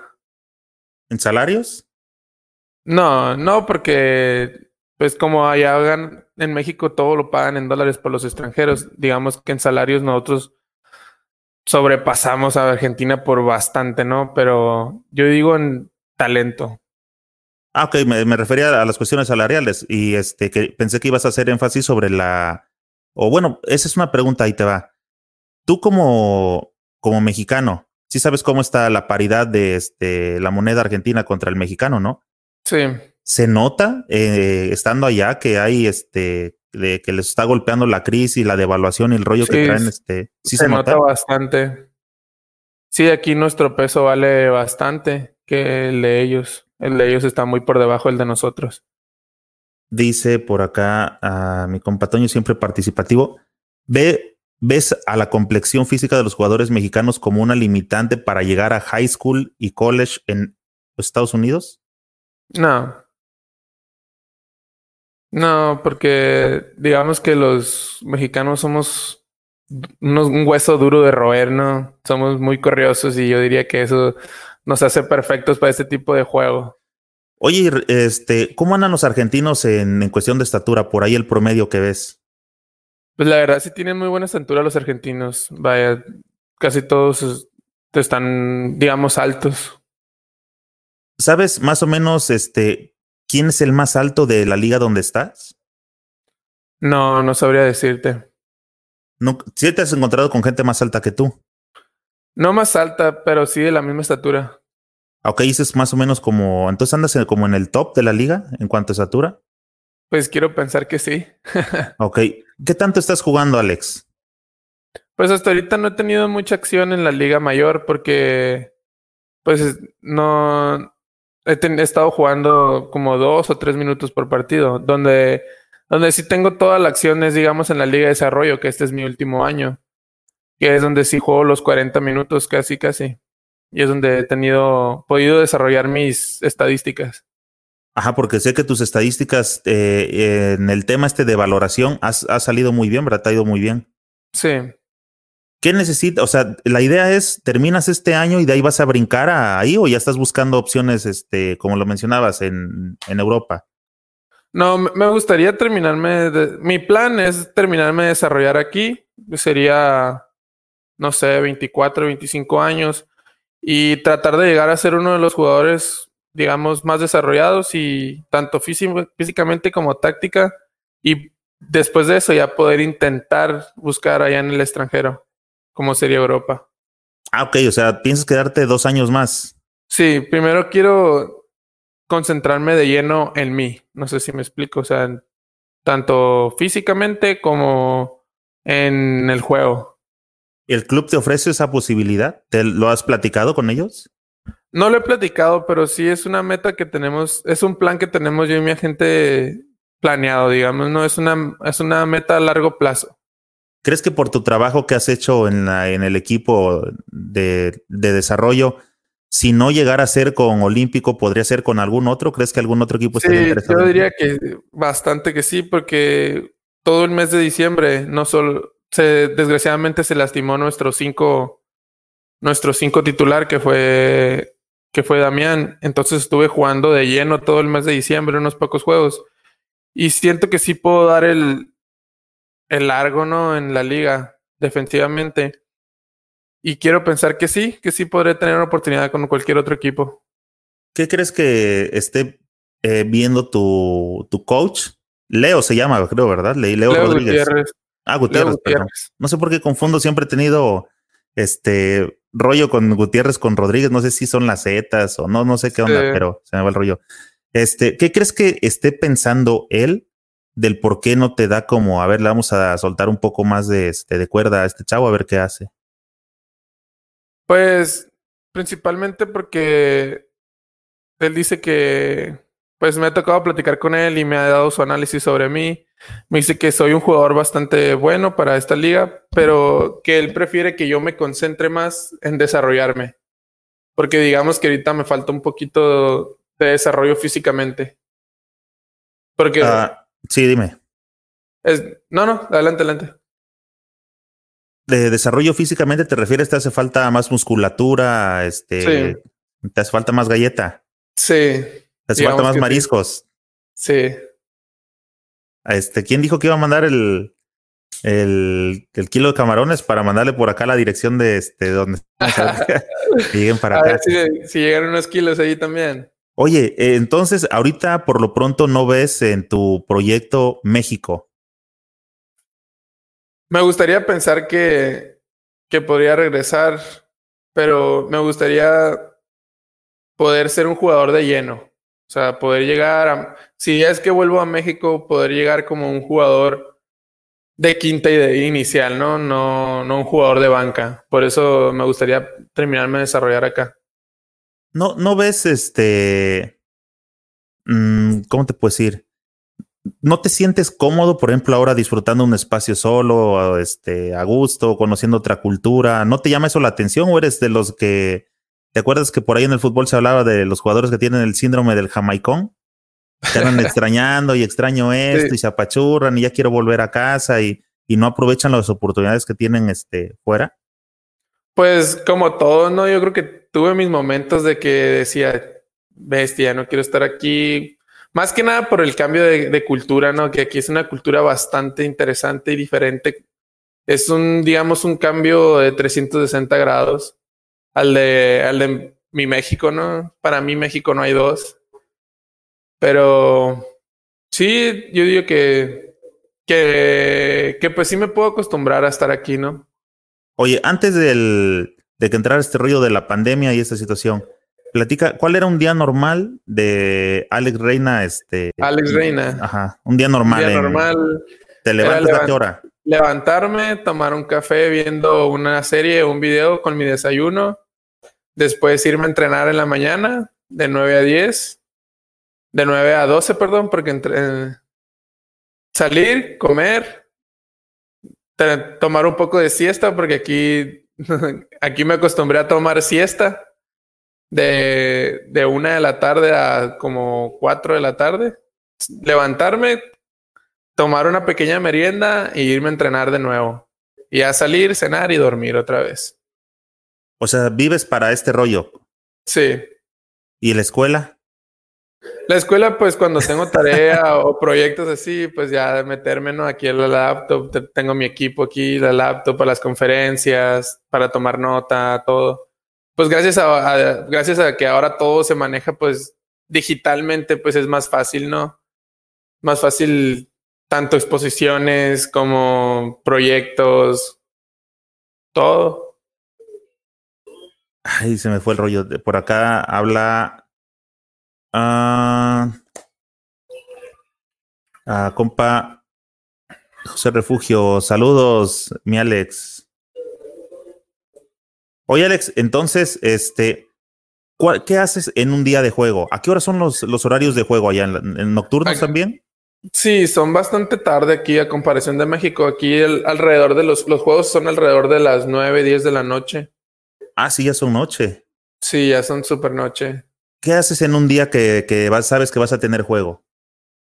Pues normalmente entrenamos temprano, ¿no? En la mañana, práctica de tiro, después práctica de jugadas, porque eso es lo interesante de aquí, pues, o sea, para cada, para cada equipo hay una jugada, digamos, subrayada, ¿no? Que tenemos que hacer para cada equipo que se supone que nos, nos daría la victoria, ¿no? Analizándola y todo. Y después de esto entrar a una pequeña como reunión donde se analizan jugador por jugador, sus fortalezas, sus debilidades de ese jugador. Y después de entrenamiento tenemos todo el día libre hasta la noche, que sea el calentamiento, la preparación y todo. Todo lo que mencionaste lo haces de qué hora a qué hora? De 9 a 12 de la, de la tarde. Ah, o sea, en, ajá, en, esas tres horas pasa el tiro, las pláticas, los videos y se van y hasta la noche. Hasta la noche. Ah, ok, qué, qué interesante eso. Hoy estaba viendo unas fotos de este, de la arena, el gimnasio, no sé cómo le llamen, donde, donde, donde juegas. Este, está curiosa, ¿verdad? Tiene como sí, mallas, así como las que le ponen a los futbolistas para que no se vayan a brincar. Sí. ¿Por sí, qué sí lo hacen? Tienen, tienen, tienen su estructura muy rara. Sí, sí, la verdad, sí, sí es bastante diferente a como estoy, estaba acostumbrado en México, ¿no? Oye, tampoco le encontré este, la forma y te dije, le voy a preguntar qué es. ¿Qué se supone que es la mascota? No le encontré de forma de nada por la foto.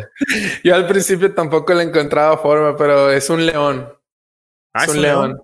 Sí, es que todo, todos los equipos de aquí en Argentina tienen como su apodo, ¿no? Como su apodo de, de cada equipo. Y aquí es el negro de la banda, así se llama, el negro.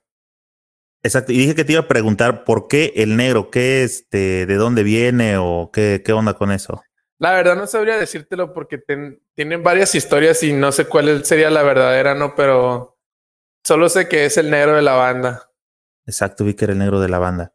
Bueno, este, mira, ya cuando de pronto la gente como que empieza a, a, a dejar de interactuar, es porque ya eh, dejaron como satisfechas algunas de sus dudas. Y este, te voy a hacer algunas preguntas yo y con estas vamos a empezar como a ir este, cerrando la charla. ¿Sabes? Este, bueno, bueno. Bueno, entonces ahorita de todos modos, si la gente sigue participando, eh, por aquí les doy entrada a, a las dudas que tengan. Y Mientras por acá te voy a ir haciendo algunas. A ver, espérame, creo que por aquí ah, metieron una. Dame chance. Dice por acá el coach Marcelo. coach, qué bueno que siga por acá en la charla. Cree que se ha retirado. ¿Qué piensas del clásico ciclista olímpico contra Kimsa? Vaya, digamos, es, es un totalmente. Es como un clásico Chivas contra América de México, ¿no? Aquí cada club tiene su club rival, digamos, donde se junta todas las personas de los dos clubs y se empieza a hacer el desmadre, ¿no? De la, el apoyo, cada vez que metes una canasta, los gritos, la emoción. Se siente todo el estadio lleno, ¿no? Se siente como si hubieran más de un millón de personas. los cánticos del club, todo, ¿no? Ha sido una característica esa en general del, eh, como lo comentaste, del hincha argentino, ¿verdad? Que son muy apasionados. Sí, son bastante apasionados. ¿Te ha tocado ver este como en el fútbol o como se ve en las ligas de Turquía que prenden las estas, que lo sé mi mano, ah, de acá, que se ven las, las, no iba a decir antorchas, pero son antorchas, son que avientan humo. No recuerdo, se me fue el nombre. Sí, sí me tocó que las prendieran, prendieran color, así de colores. Como en el entrando al túnel, cuando nosotros íbamos entrando, sí me, sí me tocó que prendieran fuegos. Y se escucha mucho porque cada equipo tiene su, como su bandera, ¿no? Y todos están brincando y cantando y sangoloteando la bandera. Entonces se siente, se, hace como una competencia también en la afición, ¿no? De quién canta más fuerte. Y todos, tú estás jugando ahí completamente, te hundes, te hundes tanto en el juego con la afición. Creo que eso tiene que ver también, este, con la identidad que se genera, con el arraigo que se genera en la ciudad, ¿verdad? Porque estaba leyendo la historia de, Olímpico y tu club, si no mal me informé, anda por cumplir 100 años, mi Alex. Sí, acaba de cumplir 90 y tantos hace, hace unos meses fue la fiesta. Sí, este es un club bastante largo que ya tiene eso historia.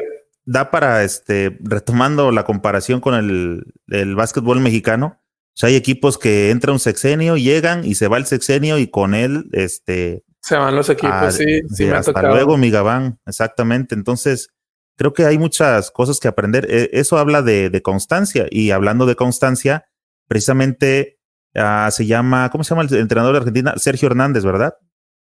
¿Quién? Sergio, Sergio Rodríguez. Sí, sí, sí, sí, Este, estaba leyendo también, ya hace rato de eso me documenté, que él inició con la selección argentina desde el 2005. O sea, trae varios procesos atrás para llegar hasta todo lo que hemos visto que ha pasado con Argentina. Y aquí en México esa cultura tampoco la tenemos, ¿no? No. O sea, en un espacio corto. como todo mexicano, ¿no? Todo hasta lo último, ¿no? Como buen mexicano. En un espacio corto tuvimos a Valdeomillos, que hizo algo bueno, lo echaron y llegó en un super fiasco. Llegó Bill Cartwright, el de los toros, se fue, no recuerdo quién llegó, este, y posteriormente creo que fue donde entraron ustedes. No, hubo alguien atrás de, este, de Iván, ¿verdad? No, no ¿Fue recuerdo. Iván? Bueno, sí, fue Iván. Iván, este, eh, y posteriormente ahora, este, Sergio, Sergio se llama Sergio Molina, ¿verdad? O sea, estamos hablando de que en un lapso como de cinco años hemos tenido como cinco o seis coaches y no volteamos a ver, a aprender del otro tipo de modelos. Dice por acá Eric Valdenegro, Saludos de tu primo Tingix, Alex. Dice por acá a mi compa Alonso, ¿cuál consideras que es la mayor diferencia entre el nivel, la mentalidad en la forma de entrenar desde el infantil hasta la mayor de Argentina a comparación con México? Y ahorita te pongo la otra. A ver.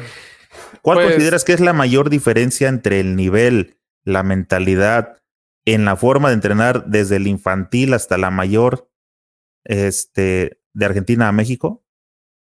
Te la aventaste buena, mi compa Alonso. ¿eh? Sí, está, muy buena. está, para, está, para, está para pensarse esa de vaya.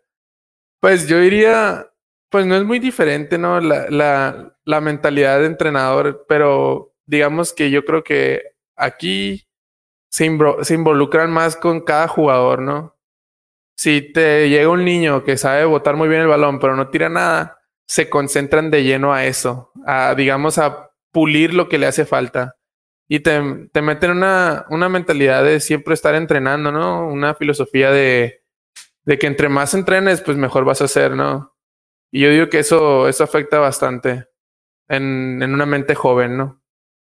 Bueno, y la otra pregunta que hizo dice, ¿y por qué consideran que no hay tantos entrenadores argentinos en las academias mexicanas de todos los niveles ni en la NBP?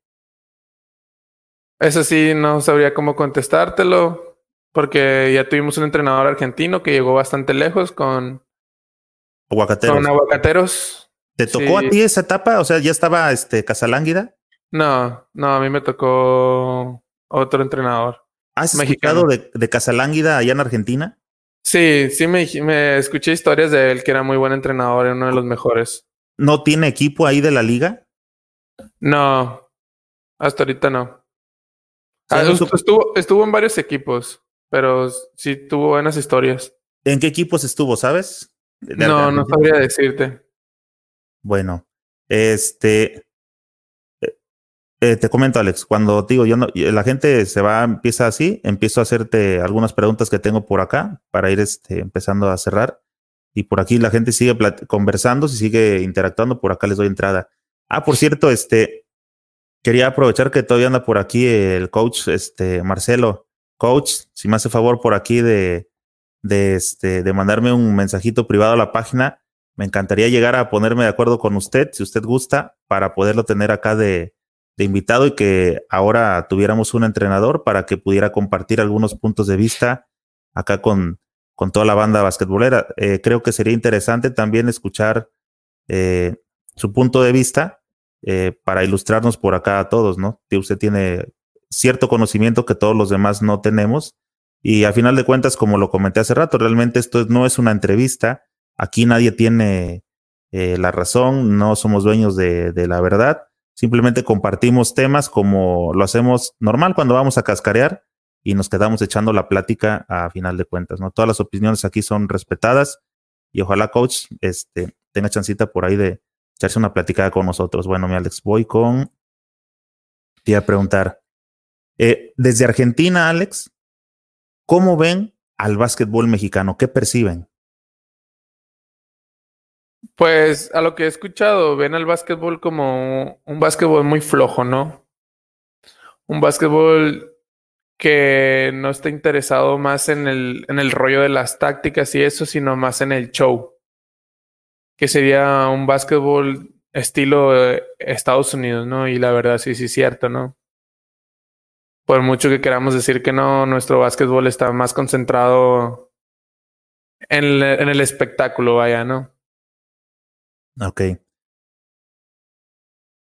¿Del jugador mexicano? ¿Opinan lo mismo o saben cómo, qué, qué, ven ellos en la característica del jugador mexicano? Pues miren que el jugador mexicano es un jugador, digamos, muy fuerte, muy aguerrido y muy talentoso. Pues hasta ahorita las, las, las, experiencias y pláticas que he tenido ¿no? con diferentes argentinos. En tu etapa que estuviste acá, ¿no te tocó ir a jugar este, nacionales con el de Sonora? Sí, sí, estuve, llegué tres nacionales consecutivos con ellos. Nacionales de este, universidades. universitarios, ¿verdad? No fueron de, federación. no, del torneo del torneo Conde. Ajá, no fuiste representando a Sonora como tal, pues como no, como tal no. Oye, este, aquí tal vez por la cercanía con Estados Unidos, es el mexicano rápido piensa sobre NBA, ¿no? Y sobre todo ahora que llega el proyecto de capitanes. ¿Qué has escuchado de las aspiraciones que tiene el jugador argentino? Pues las aspiraciones que tiene cualquier jugador, ¿no? Como llegar a la NBA.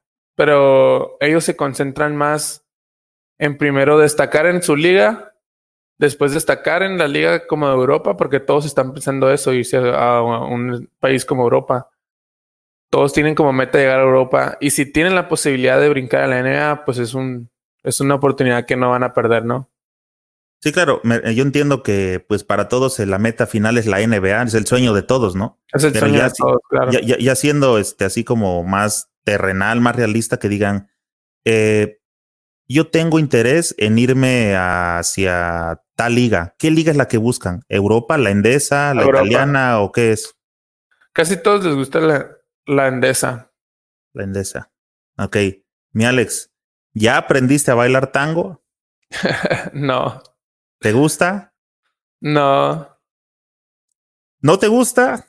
No, no, todavía no. E, esas, esas, no le el sabor. esas respuestas son las que te pueden meter en este. en problemas. En problemas. Debes decir que sí, Alex. Este. Bueno, ya te pregunté de, de este, un día de profesional de Argentina. Alex, tú que eres parte de los menores, ¿entras como menor todavía? Yo te catalogaron como mayor, de 23. No, entro como, entro como menor. Ok. ¿Hay reglas especiales para los menores? No, se considera como otro jugador normal. Y dentro. No, no, hay como en Cibacopa, ¿no? Que tiene que jugar un menor estrictamente 10 minutos. No, aquí considera a, digamos, a criterio del coach. Pero pues, si tienes talento y puedes jugar a ese nivel, pues hay algunos coaches que te dejan ser, pues. Ok, ajá, precisamente, a eso te iba a hacer la aclaración de que no se había reglas como de comportamiento fuera de la cancha, sino si había así como tienes que jugar tanto y tienes que meter a tu menor de 16 o cosas así. No, pero me ha tocado mirar jugadores aquí en Argentina como de, no sé, 18, 19 años, que son el primer cambio del, del digamos, del point y juegan casi casi a la misma altura o nivel que un extranjero, pues. Oye, eh, ¿cómo va la situación allá de este rollo de la pandemia? ¿Se alcanza, ya están de salida, está fuerte el tema? ¿Para cuándo se visualiza que pueda empezar la liga, regresar a la liga? Está fuerte el tema, pero creo que no, no tengo mucha información sobre la liga, pero escuché rumores de que la iban a terminar para poder regresar en agosto, todos y hacer como el entrenamiento físico, ¿no? Para volver a recuperar, digamos, el aire, ¿no? Pero son rumores, simplemente no he tenido un comentario concreto, ¿no? De qué vaya a pasar con la liga aquí, si se va a reunir, si se va a cancelar hasta el otro año, no sé. Y el tema de la pandemia, pues está muy fuerte, ¿no? Argentina es uno de los países que está completamente cerrado. Por eso me, tuve, me, quedé aquí, no, no alcancé a salir para mi país. Pero, pues hasta ahorita no se ha documentado nada de cuándo vayan a abrir otra vez las fronteras, ¿no? O sea, no está abierto para nada la cuestión de los vuelos. No hay forma de. No, ni vuelos nacionales tampoco. Wow, entonces sí está un poco fuerte. Este. Está un poco fuerte. Fíjate que en la NBA escuchaba rumores, no rumores, versiones que han ido saliendo por un poco de interpretaciones que va dando el comisionado este Adam Silver y están ya planteando la idea de que eh, la liga la van a cortar, o sea, hasta donde se quedó y los que quedaron clasificados y se están buscando la manera de irse a la postemporada en cuanto les autoricen que pueden jugar y están pensando jugar en ciudades burbuja, que es como Las Vegas, que tienen hoteles, que pueden hacer canchas dentro de los hoteles, para que los jugadores no salgan de ahí y ahí, y ahí van a estar jugando este playoffs, todos, todos van a estar ahí, van a estar en chequeos y todo eso. ¿Has escuchado algo de eso para Argentina? No, pues como te digo, son puros rumores también que me casi casi nadie ha dicho exactamente que va a volver la liga. Todos dicen, no, la van a cancelar, no, la van a posponer. No, no hay un, un veredicto, digamos, decretado, ¿no? Pero la verdad no sabría decirte qué vaya a pasar. Bueno, también este, eh, la NBA, aprovechando por acá todos los, toda la banda, la NBA está queriendo imitar el modelo que va a aplicar la Liga de China. La Liga de China ya está, eh, empezó precisamente con esa etapa otra vez como de preparación, de entrenamiento. Ya regresó a, ¿cómo se llamaba el chino que estaba con los Knicks, que se fue para allá? El Lee. Ah, ajá, Lee. Este, Steve, ¿cómo se llama también el de los Lakers? Stephen. El Lancer, Lancer. Bueno, él ya regresaron, ya está a punto de iniciar la Liga China y ellos van a empezar con, con ese modelo de ciudad burbuja. Entonces, van a ver si eso funciona. La NBA, en cuanto regrese, es el modelo en que van a, el que van a retomar, dice el coach. Sí, coach, me acordaba que estaba por ahí, pero cualquier ratito, este, coach, por ahí nos echamos una platicada y dice ah, el coach mismo, chacarera se baila en Santiago. La chacarera. Dice, acá de las preguntas que tengo para ti, bueno, no son preguntas como tales, son como más conversación, te digo, de camaradas, ¿eh? no, no, es nada de eso, nomás para que la gente conozca un poco más también de tu persona.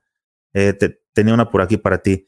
¿No te ha llegado por ahí este, una petición, que anda circulando por ahí una petición? ¿Has visto una página que se llama change.org? No.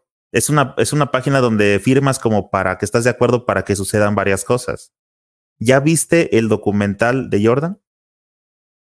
No lo he visto porque ahorita he estado, digamos, muy metido en otra serie y tengo miedo como de mirar, mirar la de Jordan y picarme con esa y ya no ver la otra serie, ¿sabes? Como entonces dije, lo voy a mirar hasta que termine esta para ponerme de lleno a la serie de Jordan, ¿no? Bueno, la de Jordan son dos capítulos nada más, pero no te llegan por ahí los spoilers de toda la gente para que diga, ching, ya para qué este, me la ya no, me, vas a ver. He tratado de evitar todas las redes sociales últimamente porque ahorita las redes sociales ya no hablan más que la, de la pandemia, ¿no? Entonces, simplemente he tratado de evitar más las redes sociales y eh, me he metido mucho con mis amigos en cuestión de videojuegos y eso, ¿no? Entonces, me he encerrado en eso. Y me consta que este, no andas en redes sociales porque hasta hace rato todavía no me confirmaba si nos íbamos a sentar a platicar. Ya estaba empezando a ver cómo qué explicación, qué explicación les iba a dar de que me falló mi, este, mi invitado que ya me había confirmado. Bueno, entonces te tenía unas preguntas sobre el documental, pero este, pues vas a estar fuera de onda. Oye, te voy a comentar esta. Eh, Dennis Rothman, eh, lo ubicas, ¿verdad? Al gusano. Sí, sí, sí. Dijo que los Chicago Bulls durante la era de Michael Jordan vencerían a los este, Warriors de Golden State cuando los Warriors estaban en su apogeo, o sea, hace unas temporadas. Dice Rodman que por cuadros titulares, Curry no podría con Ron Harper, que Kevin Durant no hubiera hecho nada con Pippen y que a Thompson se lo hubiera comido Jordan. Y en el duelo que le tocaba a Rodman, dijo que Draymond Green comería de su mano. ¿Qué opinas? Totalmente de acuerdo. Para mí, Rodman hubiera llevado a la escuelita de Raymond Green, ¿no? Totalmente de acuerdo. Ok. ¿Cuál es tu modelo de tenis favorito? LeBron. ¿Cuál es el modelo más feo que has visto, güey? El modelo más feo que he visto. ¿O que te ha llegado a utilizar? Bueno, no te pondrías un feo, ¿qué has visto más bien? No, no me pondría un feo. Pues. Unos. Unos Kobe que, que una vez me quisieron regalar, pero no me. Unos que estaban. Como no soy muy, muy fan de los tenis bajos. De los choclos.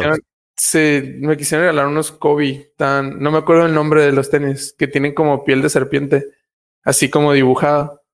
¿Los y... No, no, no. Son unos, eran viejos y no me gustaban. Pero no recuerdo muy bien el nombre. Yo me acuerdo que cuando sucedió, ahorita que toca lo de Kobe, me acuerdo que cuando sucedió lo de Kobe, por ahí Nike había sacado un comunicado que decía que no iban a, a seguir lucrando con la... Con la muerte de él. Con la marca, algo así. ¿Sí, llegaste a saber de eso? Sí, sí, llegué a saber de eso. Ah, ok. Pues resulta que apenas este, acabo de ver que Nike sacó unos, unos este, Kobe que se llaman eh, no sé cómo se pronuncia Fury en inglés, Fury. Sí. Este, y se me hicieron más o menos, bueno, el modelo que vi los vi en rojo con amarillo. No sé a qué se deba, pero este, están más o menos. Te iba a preguntar, ¿usas alguna protección para los tobillos? Sí, uso tobilleras McDavis. Pues las de regla. la clásica, la de, ajá, la de agujeta. la de agujeta. ¿No utilizas el vendaje? ¿No te vendan allá? Aquí no vendan mucho, pero cuando jugaba en México, para mí el vendaje es mucho mejor, ¿no? Porque te sientes más sin el peso de la tobillera, ¿no?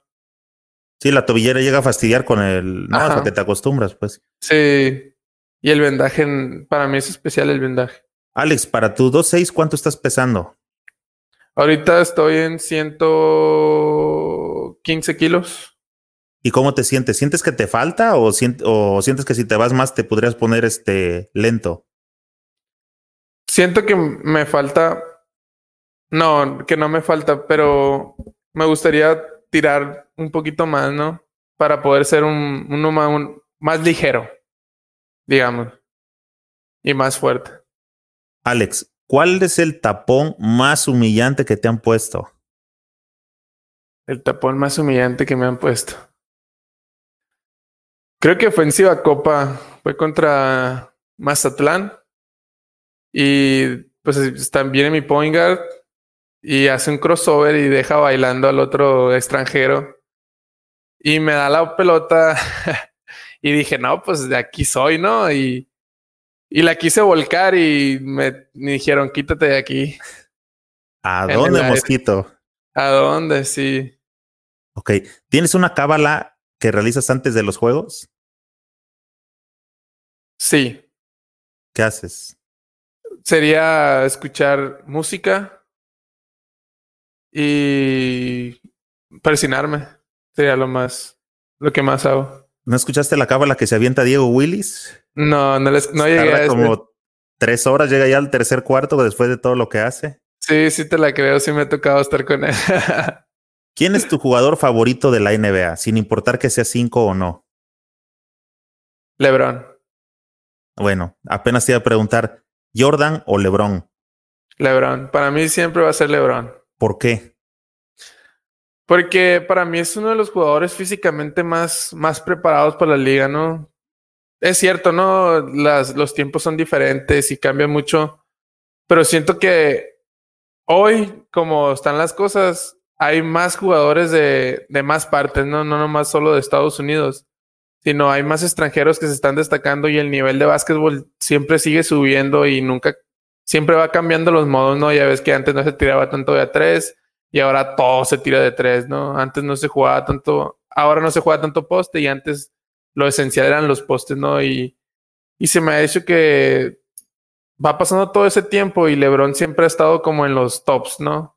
Siempre ha podido superar todos esos, esos como como etapas, ¿no? Del básquetbol. Y para mí es uno de los mejores jugadores de la historia, ¿no?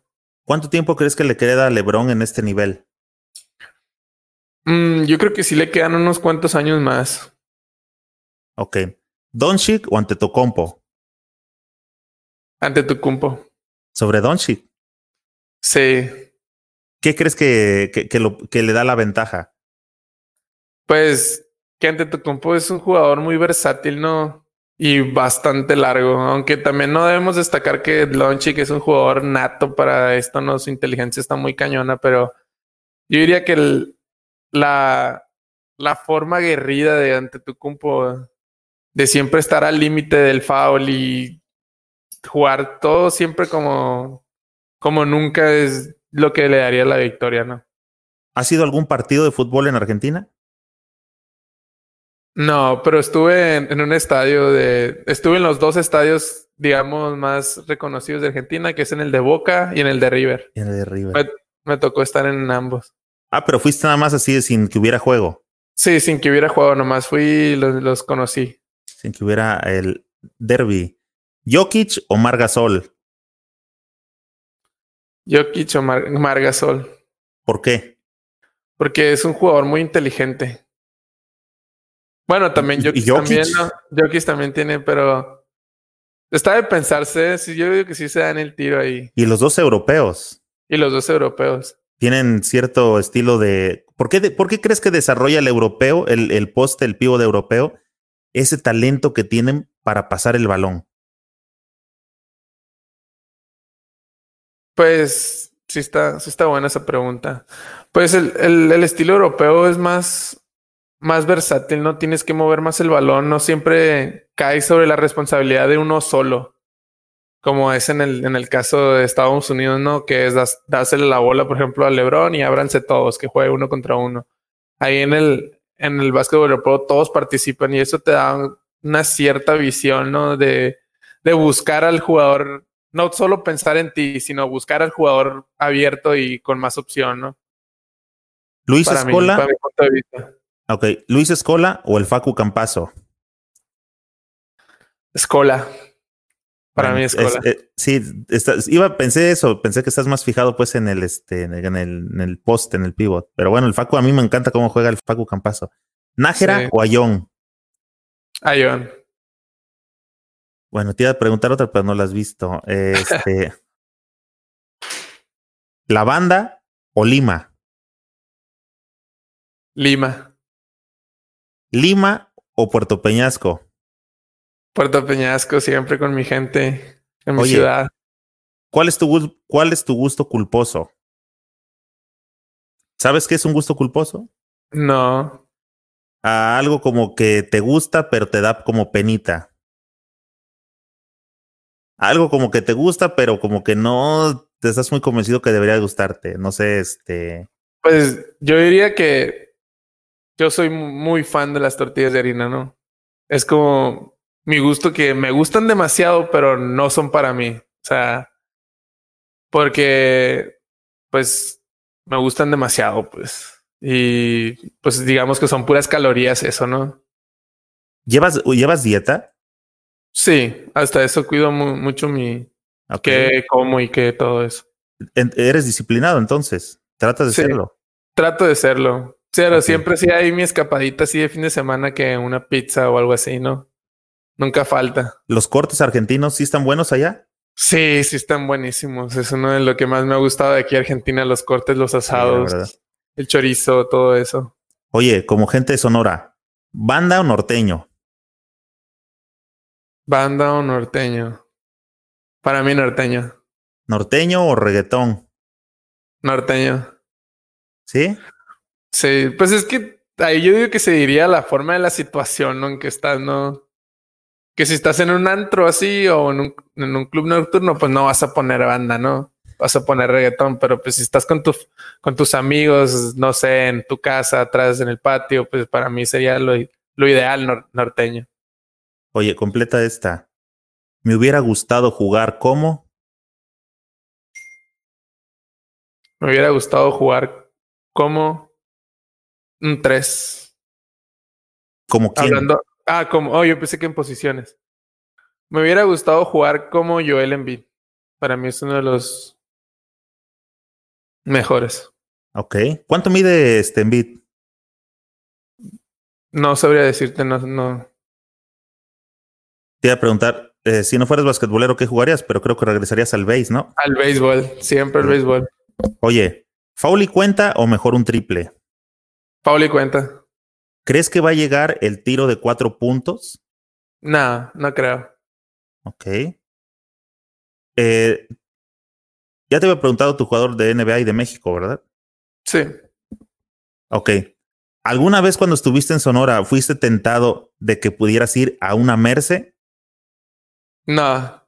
¿Sí sabes qué es? Sí, en Sonora no, no hay esas Merces. ¿No hay Merces en Sonora? Pues quién se cree, ¿no? Que eso es cultura nacional. Ese es patrimonio nacional.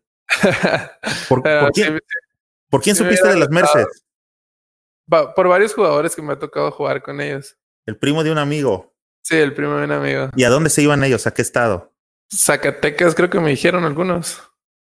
¿Y de billete cuánto supiste que se llevaban? Pues bastante. ¿Te alcanzó para la gorra y los audífonos?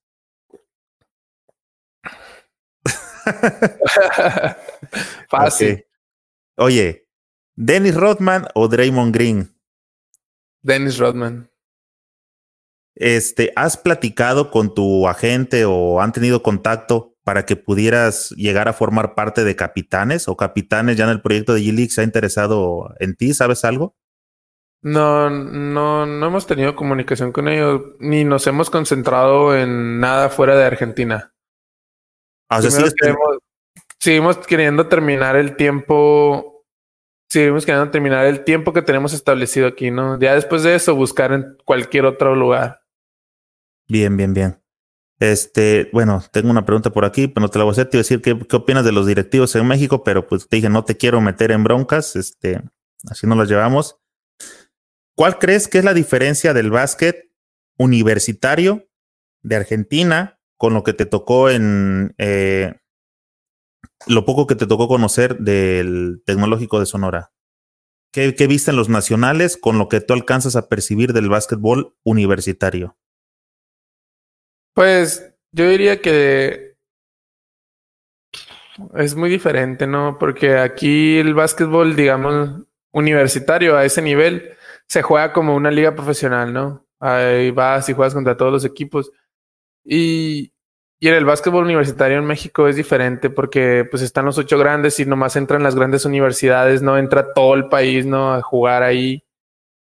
O la Universidad Esconde, no entra todas las universidades ahí, entonces eso, eso está de pensarse, pues. Oye, ¿hay liga femenil profesional en Argentina? Sí, sí hay. ¿Y está también bien estructurada como la varonil? No, yo digo que le falta poquito, pero casi casi el desarrollo es el mismo. Alex, ¿Cuál fue la mayor cantidad de puntos que has anotado en un juego hasta la fecha en Argentina? Creo que fue 32 puntos. ¿No había defensa o qué pasó ese día? ¿Andabas todas? no había nadie de la altura. Fue calentando. No, fue. No sé cómo, pero me caían todas, hasta las de espalda. ¿Sabes contra quién fue? Días, ¿no? no, no sabría decirte, no lo recuerdo bien, pero creo que contra Peñarol, creo que fue. Perdimos ese juego, pero fue bastante bueno. ¿Tus otras estadísticas de ese juego las recuerdas? ¿Tablas? Eh, ¿Con qué saliste? Sí, creo que fueron... Hubo, otro juego que fue con, e, con ellos que fuimos de nosotros de visitantes, que fue 25 puntos, 20 rebotes y como cuatro asistencias. ¿Tapas? ¿Nada? Sí, tres. ¿Sí te gusta dar tapas o no te llama la atención? Sí, sí me gusta, pero aquí, aquí no dejan, aquí tienen mucho, no me dejan hacer muchos tapones porque yo estoy acostumbrado a, si veo la pelota arriba, pues estrellarla en el tablero, ¿no? Para que tal de que no caiga. Y aquí si, si la pelota toca el tablero, pues es canasta, ¿no? Sí, aunque yo la vaya y la golpee contra el tablero, pues es canasta. ¿Por qué? Juegan, juegan con regla FIBA, ¿no? Sí. Pues hasta ahorita lo que me las, las que me han tocado de árbitros, pues eso me han dicho, ¿no? Ok. No sabría decirte. Entonces sí tienes malicia para ese rollo. Sí. Ok. ¿En qué eh, pasas más tu tiempo? ¿En televisión o en YouTube? ¿O en Netflix? Netflix? Netflix. Televisión. Tengo mucho que no veo televisión. ¿Cuál es tu aplicación preferida? Instagram quiero que sepan que el Alex me puso realmente literal a parir chayotes el día de hoy porque ya se estaba llegando la hora de la entrevista y el Alex no contestaba absolutamente. tuvimos unos pequeños problemas técnicos aquí en Argentina y no me podía, tenía, cero comunicación. Para ser basquetbolista hay que ser disciplinado, diría yo, porque vienen muchas muchos sacrificios y muchos muchas cosas que tienes que hacerlas, ¿no? Alex, ¿de qué artista comprarías un CD original? Drake. ¿Quién? Drake. Pues te entendí que eras más como norteño, pero ok. También me gusta mucho la, la música estadounidense, ¿no? Oye, Alex, ¿argentinas o peruanas? Argentinas. a ver si no me meto en problemas por eso. ¿Argentinas o mexicanas? Mexicanas. Ahí ya te recompuse, ¿viste? Sí. una asistencia. ¿Dejaste compromiso para acá? Sí. Ok. Pórtate bien, Alex. Oye. Siempre, siempre. ¿G-League o trotar por el mundo? Trotar por el mundo antes que hacer un video de TikTok, prefiero. antes de hacer un video de TikTok, ¿qué preferiría? Yo creo que todo antes de hacer un video de TikTok, ¿no? Se me hace que ya tienes tu canal, ¿verdad? Solamente que no lo has compartido. No. y hago mis bailecitos ahí, nada, nada. Alex, del chance que has tenido de platicar con, así, con de diferentes este, medios, aquí como nosotros, o algunas entrevistas que te hayan hecho, ¿cuál consideras que a todos se nos ha ido? ¿Cuál es la pregunta que nunca te han hecho? Pues nunca me han hecho la pregunta como tú dijiste, no, sobre mi historia. Todos miraban solamente cómo había llegado ahí, ¿no? Todos me preguntaban, no, pues ¿quién te puso aquí? ¿Quién te dio esto? ¿Quién te dio la chance de esto? Nadie me preguntaba como, ¿cómo lo hiciste para llegar aquí, no? Es, eso es algo que les venía haciendo a, a los que están en colegial, porque realmente me doy cuenta que acá toda la, la banda tiene la curiosidad de saber como cuál es el primer estructurado, cuál es el primer paso, hacia dónde, hacia dónde, hacia dónde, ¿sabes?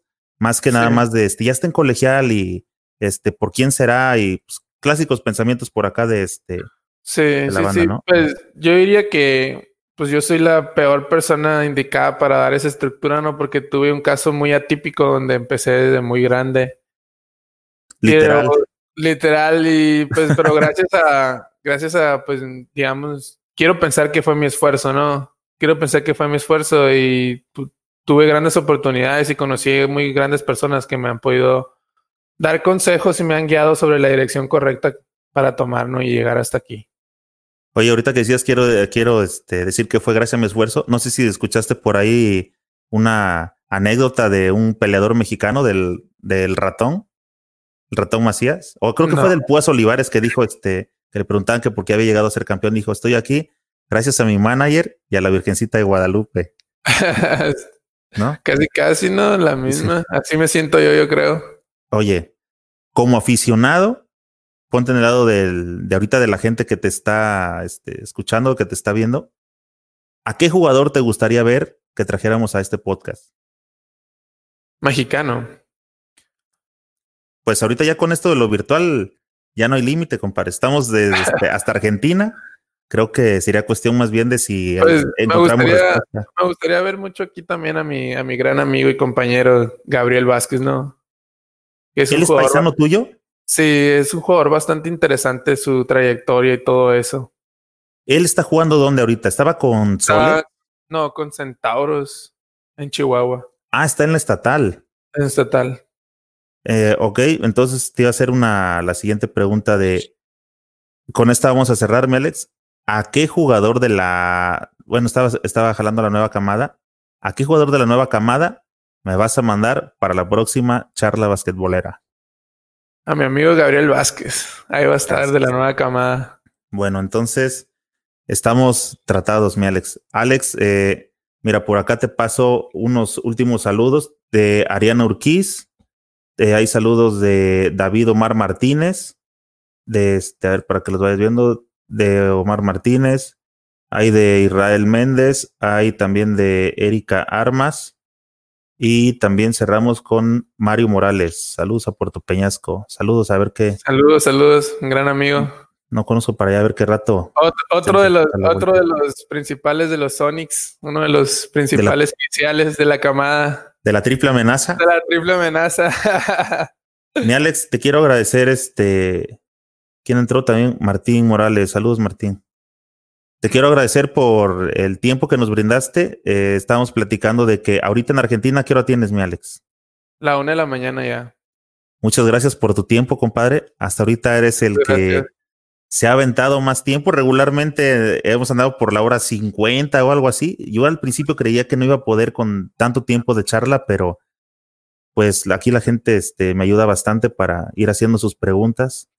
Este, y regularmente le paro cuando la batería de, de la computadora ya está. Ya, murió. Y pues ya ahorita me acaba de poner el verde. Entonces, este, antes de que me dejen así inconcluso, Alex, te agradezco mucho. Te dejo por aquí el, micro y algo que le quieras eh, decir a, la, a las 50 personas que te siguen escuchando después de dos horas, mi Alex. Pues, pues que apoyen mucho a lo que es la selección mexicana, no que cualquier, que no perjudiquen a cualquier mexicano que quiera intentarlo, que simplemente que lo apoyen. Y me gustaría saludar a toda la gente que me sigue apoyando, que me da bendiciones y que siempre ha estado de mi lado, ¿no? También me gustaría saludar a toda mi familia, a todo mi pueblo, a, mis grandes amigos, todos. Ok, este, mi Alex, eh, ¿quieres compartir tus redes sociales para que la gente pueda estar un poquito al pendiente de ti? Para que no claro. esté desbalagado. En Facebook estoy como Alejandro Reina Martínez. En Instagram estoy como Alex Reina MTZ. Y en Twitter estoy como arroba Alex Reina. Oye, pero ahora platícales cuál de todos sí contestas. Los contesto todos. ok. Bueno, pues este, muchísimas gracias a, a dice el Palacio Felicidades, Alex, salud de Tlaxcala. Este, muchísimas gracias a toda la gente que nuevamente aguantó a pie firme aquí todo el tiempo que nos aventamos platicando. Este, a toda la banda, nuevamente les ofrezco una disculpa, ya les he dicho, los que ya me siguen. No soy periodista, no me dedico a esto, simplemente buscamos el espacio para traerles a la gente, para conversar con la gente, que los medios normales no se atreven a, no sé por qué, o que no le dan la difusión. La finalidad de este podcast nació para poder hablar de básquetbol, del básquetbol que nos gusta, y hacerlo sin ser conocedores ni dueños de, nada. Simplemente es dar una opinión como la, la da cualquier persona que le gusta eh, este deporte, ¿no? Que desgraciadamente aquí en México, pues cada vez le están, eh, lo traen del, del tingo al tango acá los dirigentes, pero bueno, eh, ustedes saben cómo funcionamos nosotros, no dejamos caer este, el deporte que tanto nos gusta y quédense en su casa, aguanten, para que todos nos podamos ver al regreso en las canchas, todos para que regresemos con más ganas. Ahorita se extraña mucho más agarrar el balón y lanzarse a, echar unos tiros. Ojalá y eso lo puedan entender las autoridades este, estatales, municipales y se pongan las pilas y nos ayuden a que el básquetbol mexicano pueda crecer. Y ojalá no sea solamente Alex el único que ande desbalagado por acá, rifando el físico, este, saliendo a dejar todo, este, alejado de la familia, de las tradiciones, de todo lo que implica esto, y que cada vez sean más la, este, los jugadores que se puedan encontrar para allá, y ojalá fueran a más temprana edad, ¿verdad, mi Alex? Sí, ojalá sí. Alex, muchas gracias. Seguimos en contacto, compadre. Gracias. Y cualquier cosa por aquí nos echamos una platicada después, ya que estés en acción, a ver qué pasa, para darte seguimiento, a ver qué va pasando. ¿Sale? Muchas gracias. Hasta luego, mi Alex. Hasta luego. Gracias a todos, amigos. Suscríbanse al canal de YouTube Estamos haciendo transmisión en vivo en YouTube. El canal se llama Señor Basket, por si no saben, más grande de todo México y somos el segundo de toda Latinoamérica. No hay nadie atrás de nosotros. Esto es gracias a ustedes. Muchas gracias a todos. Nos vemos pronto en alguna cancha.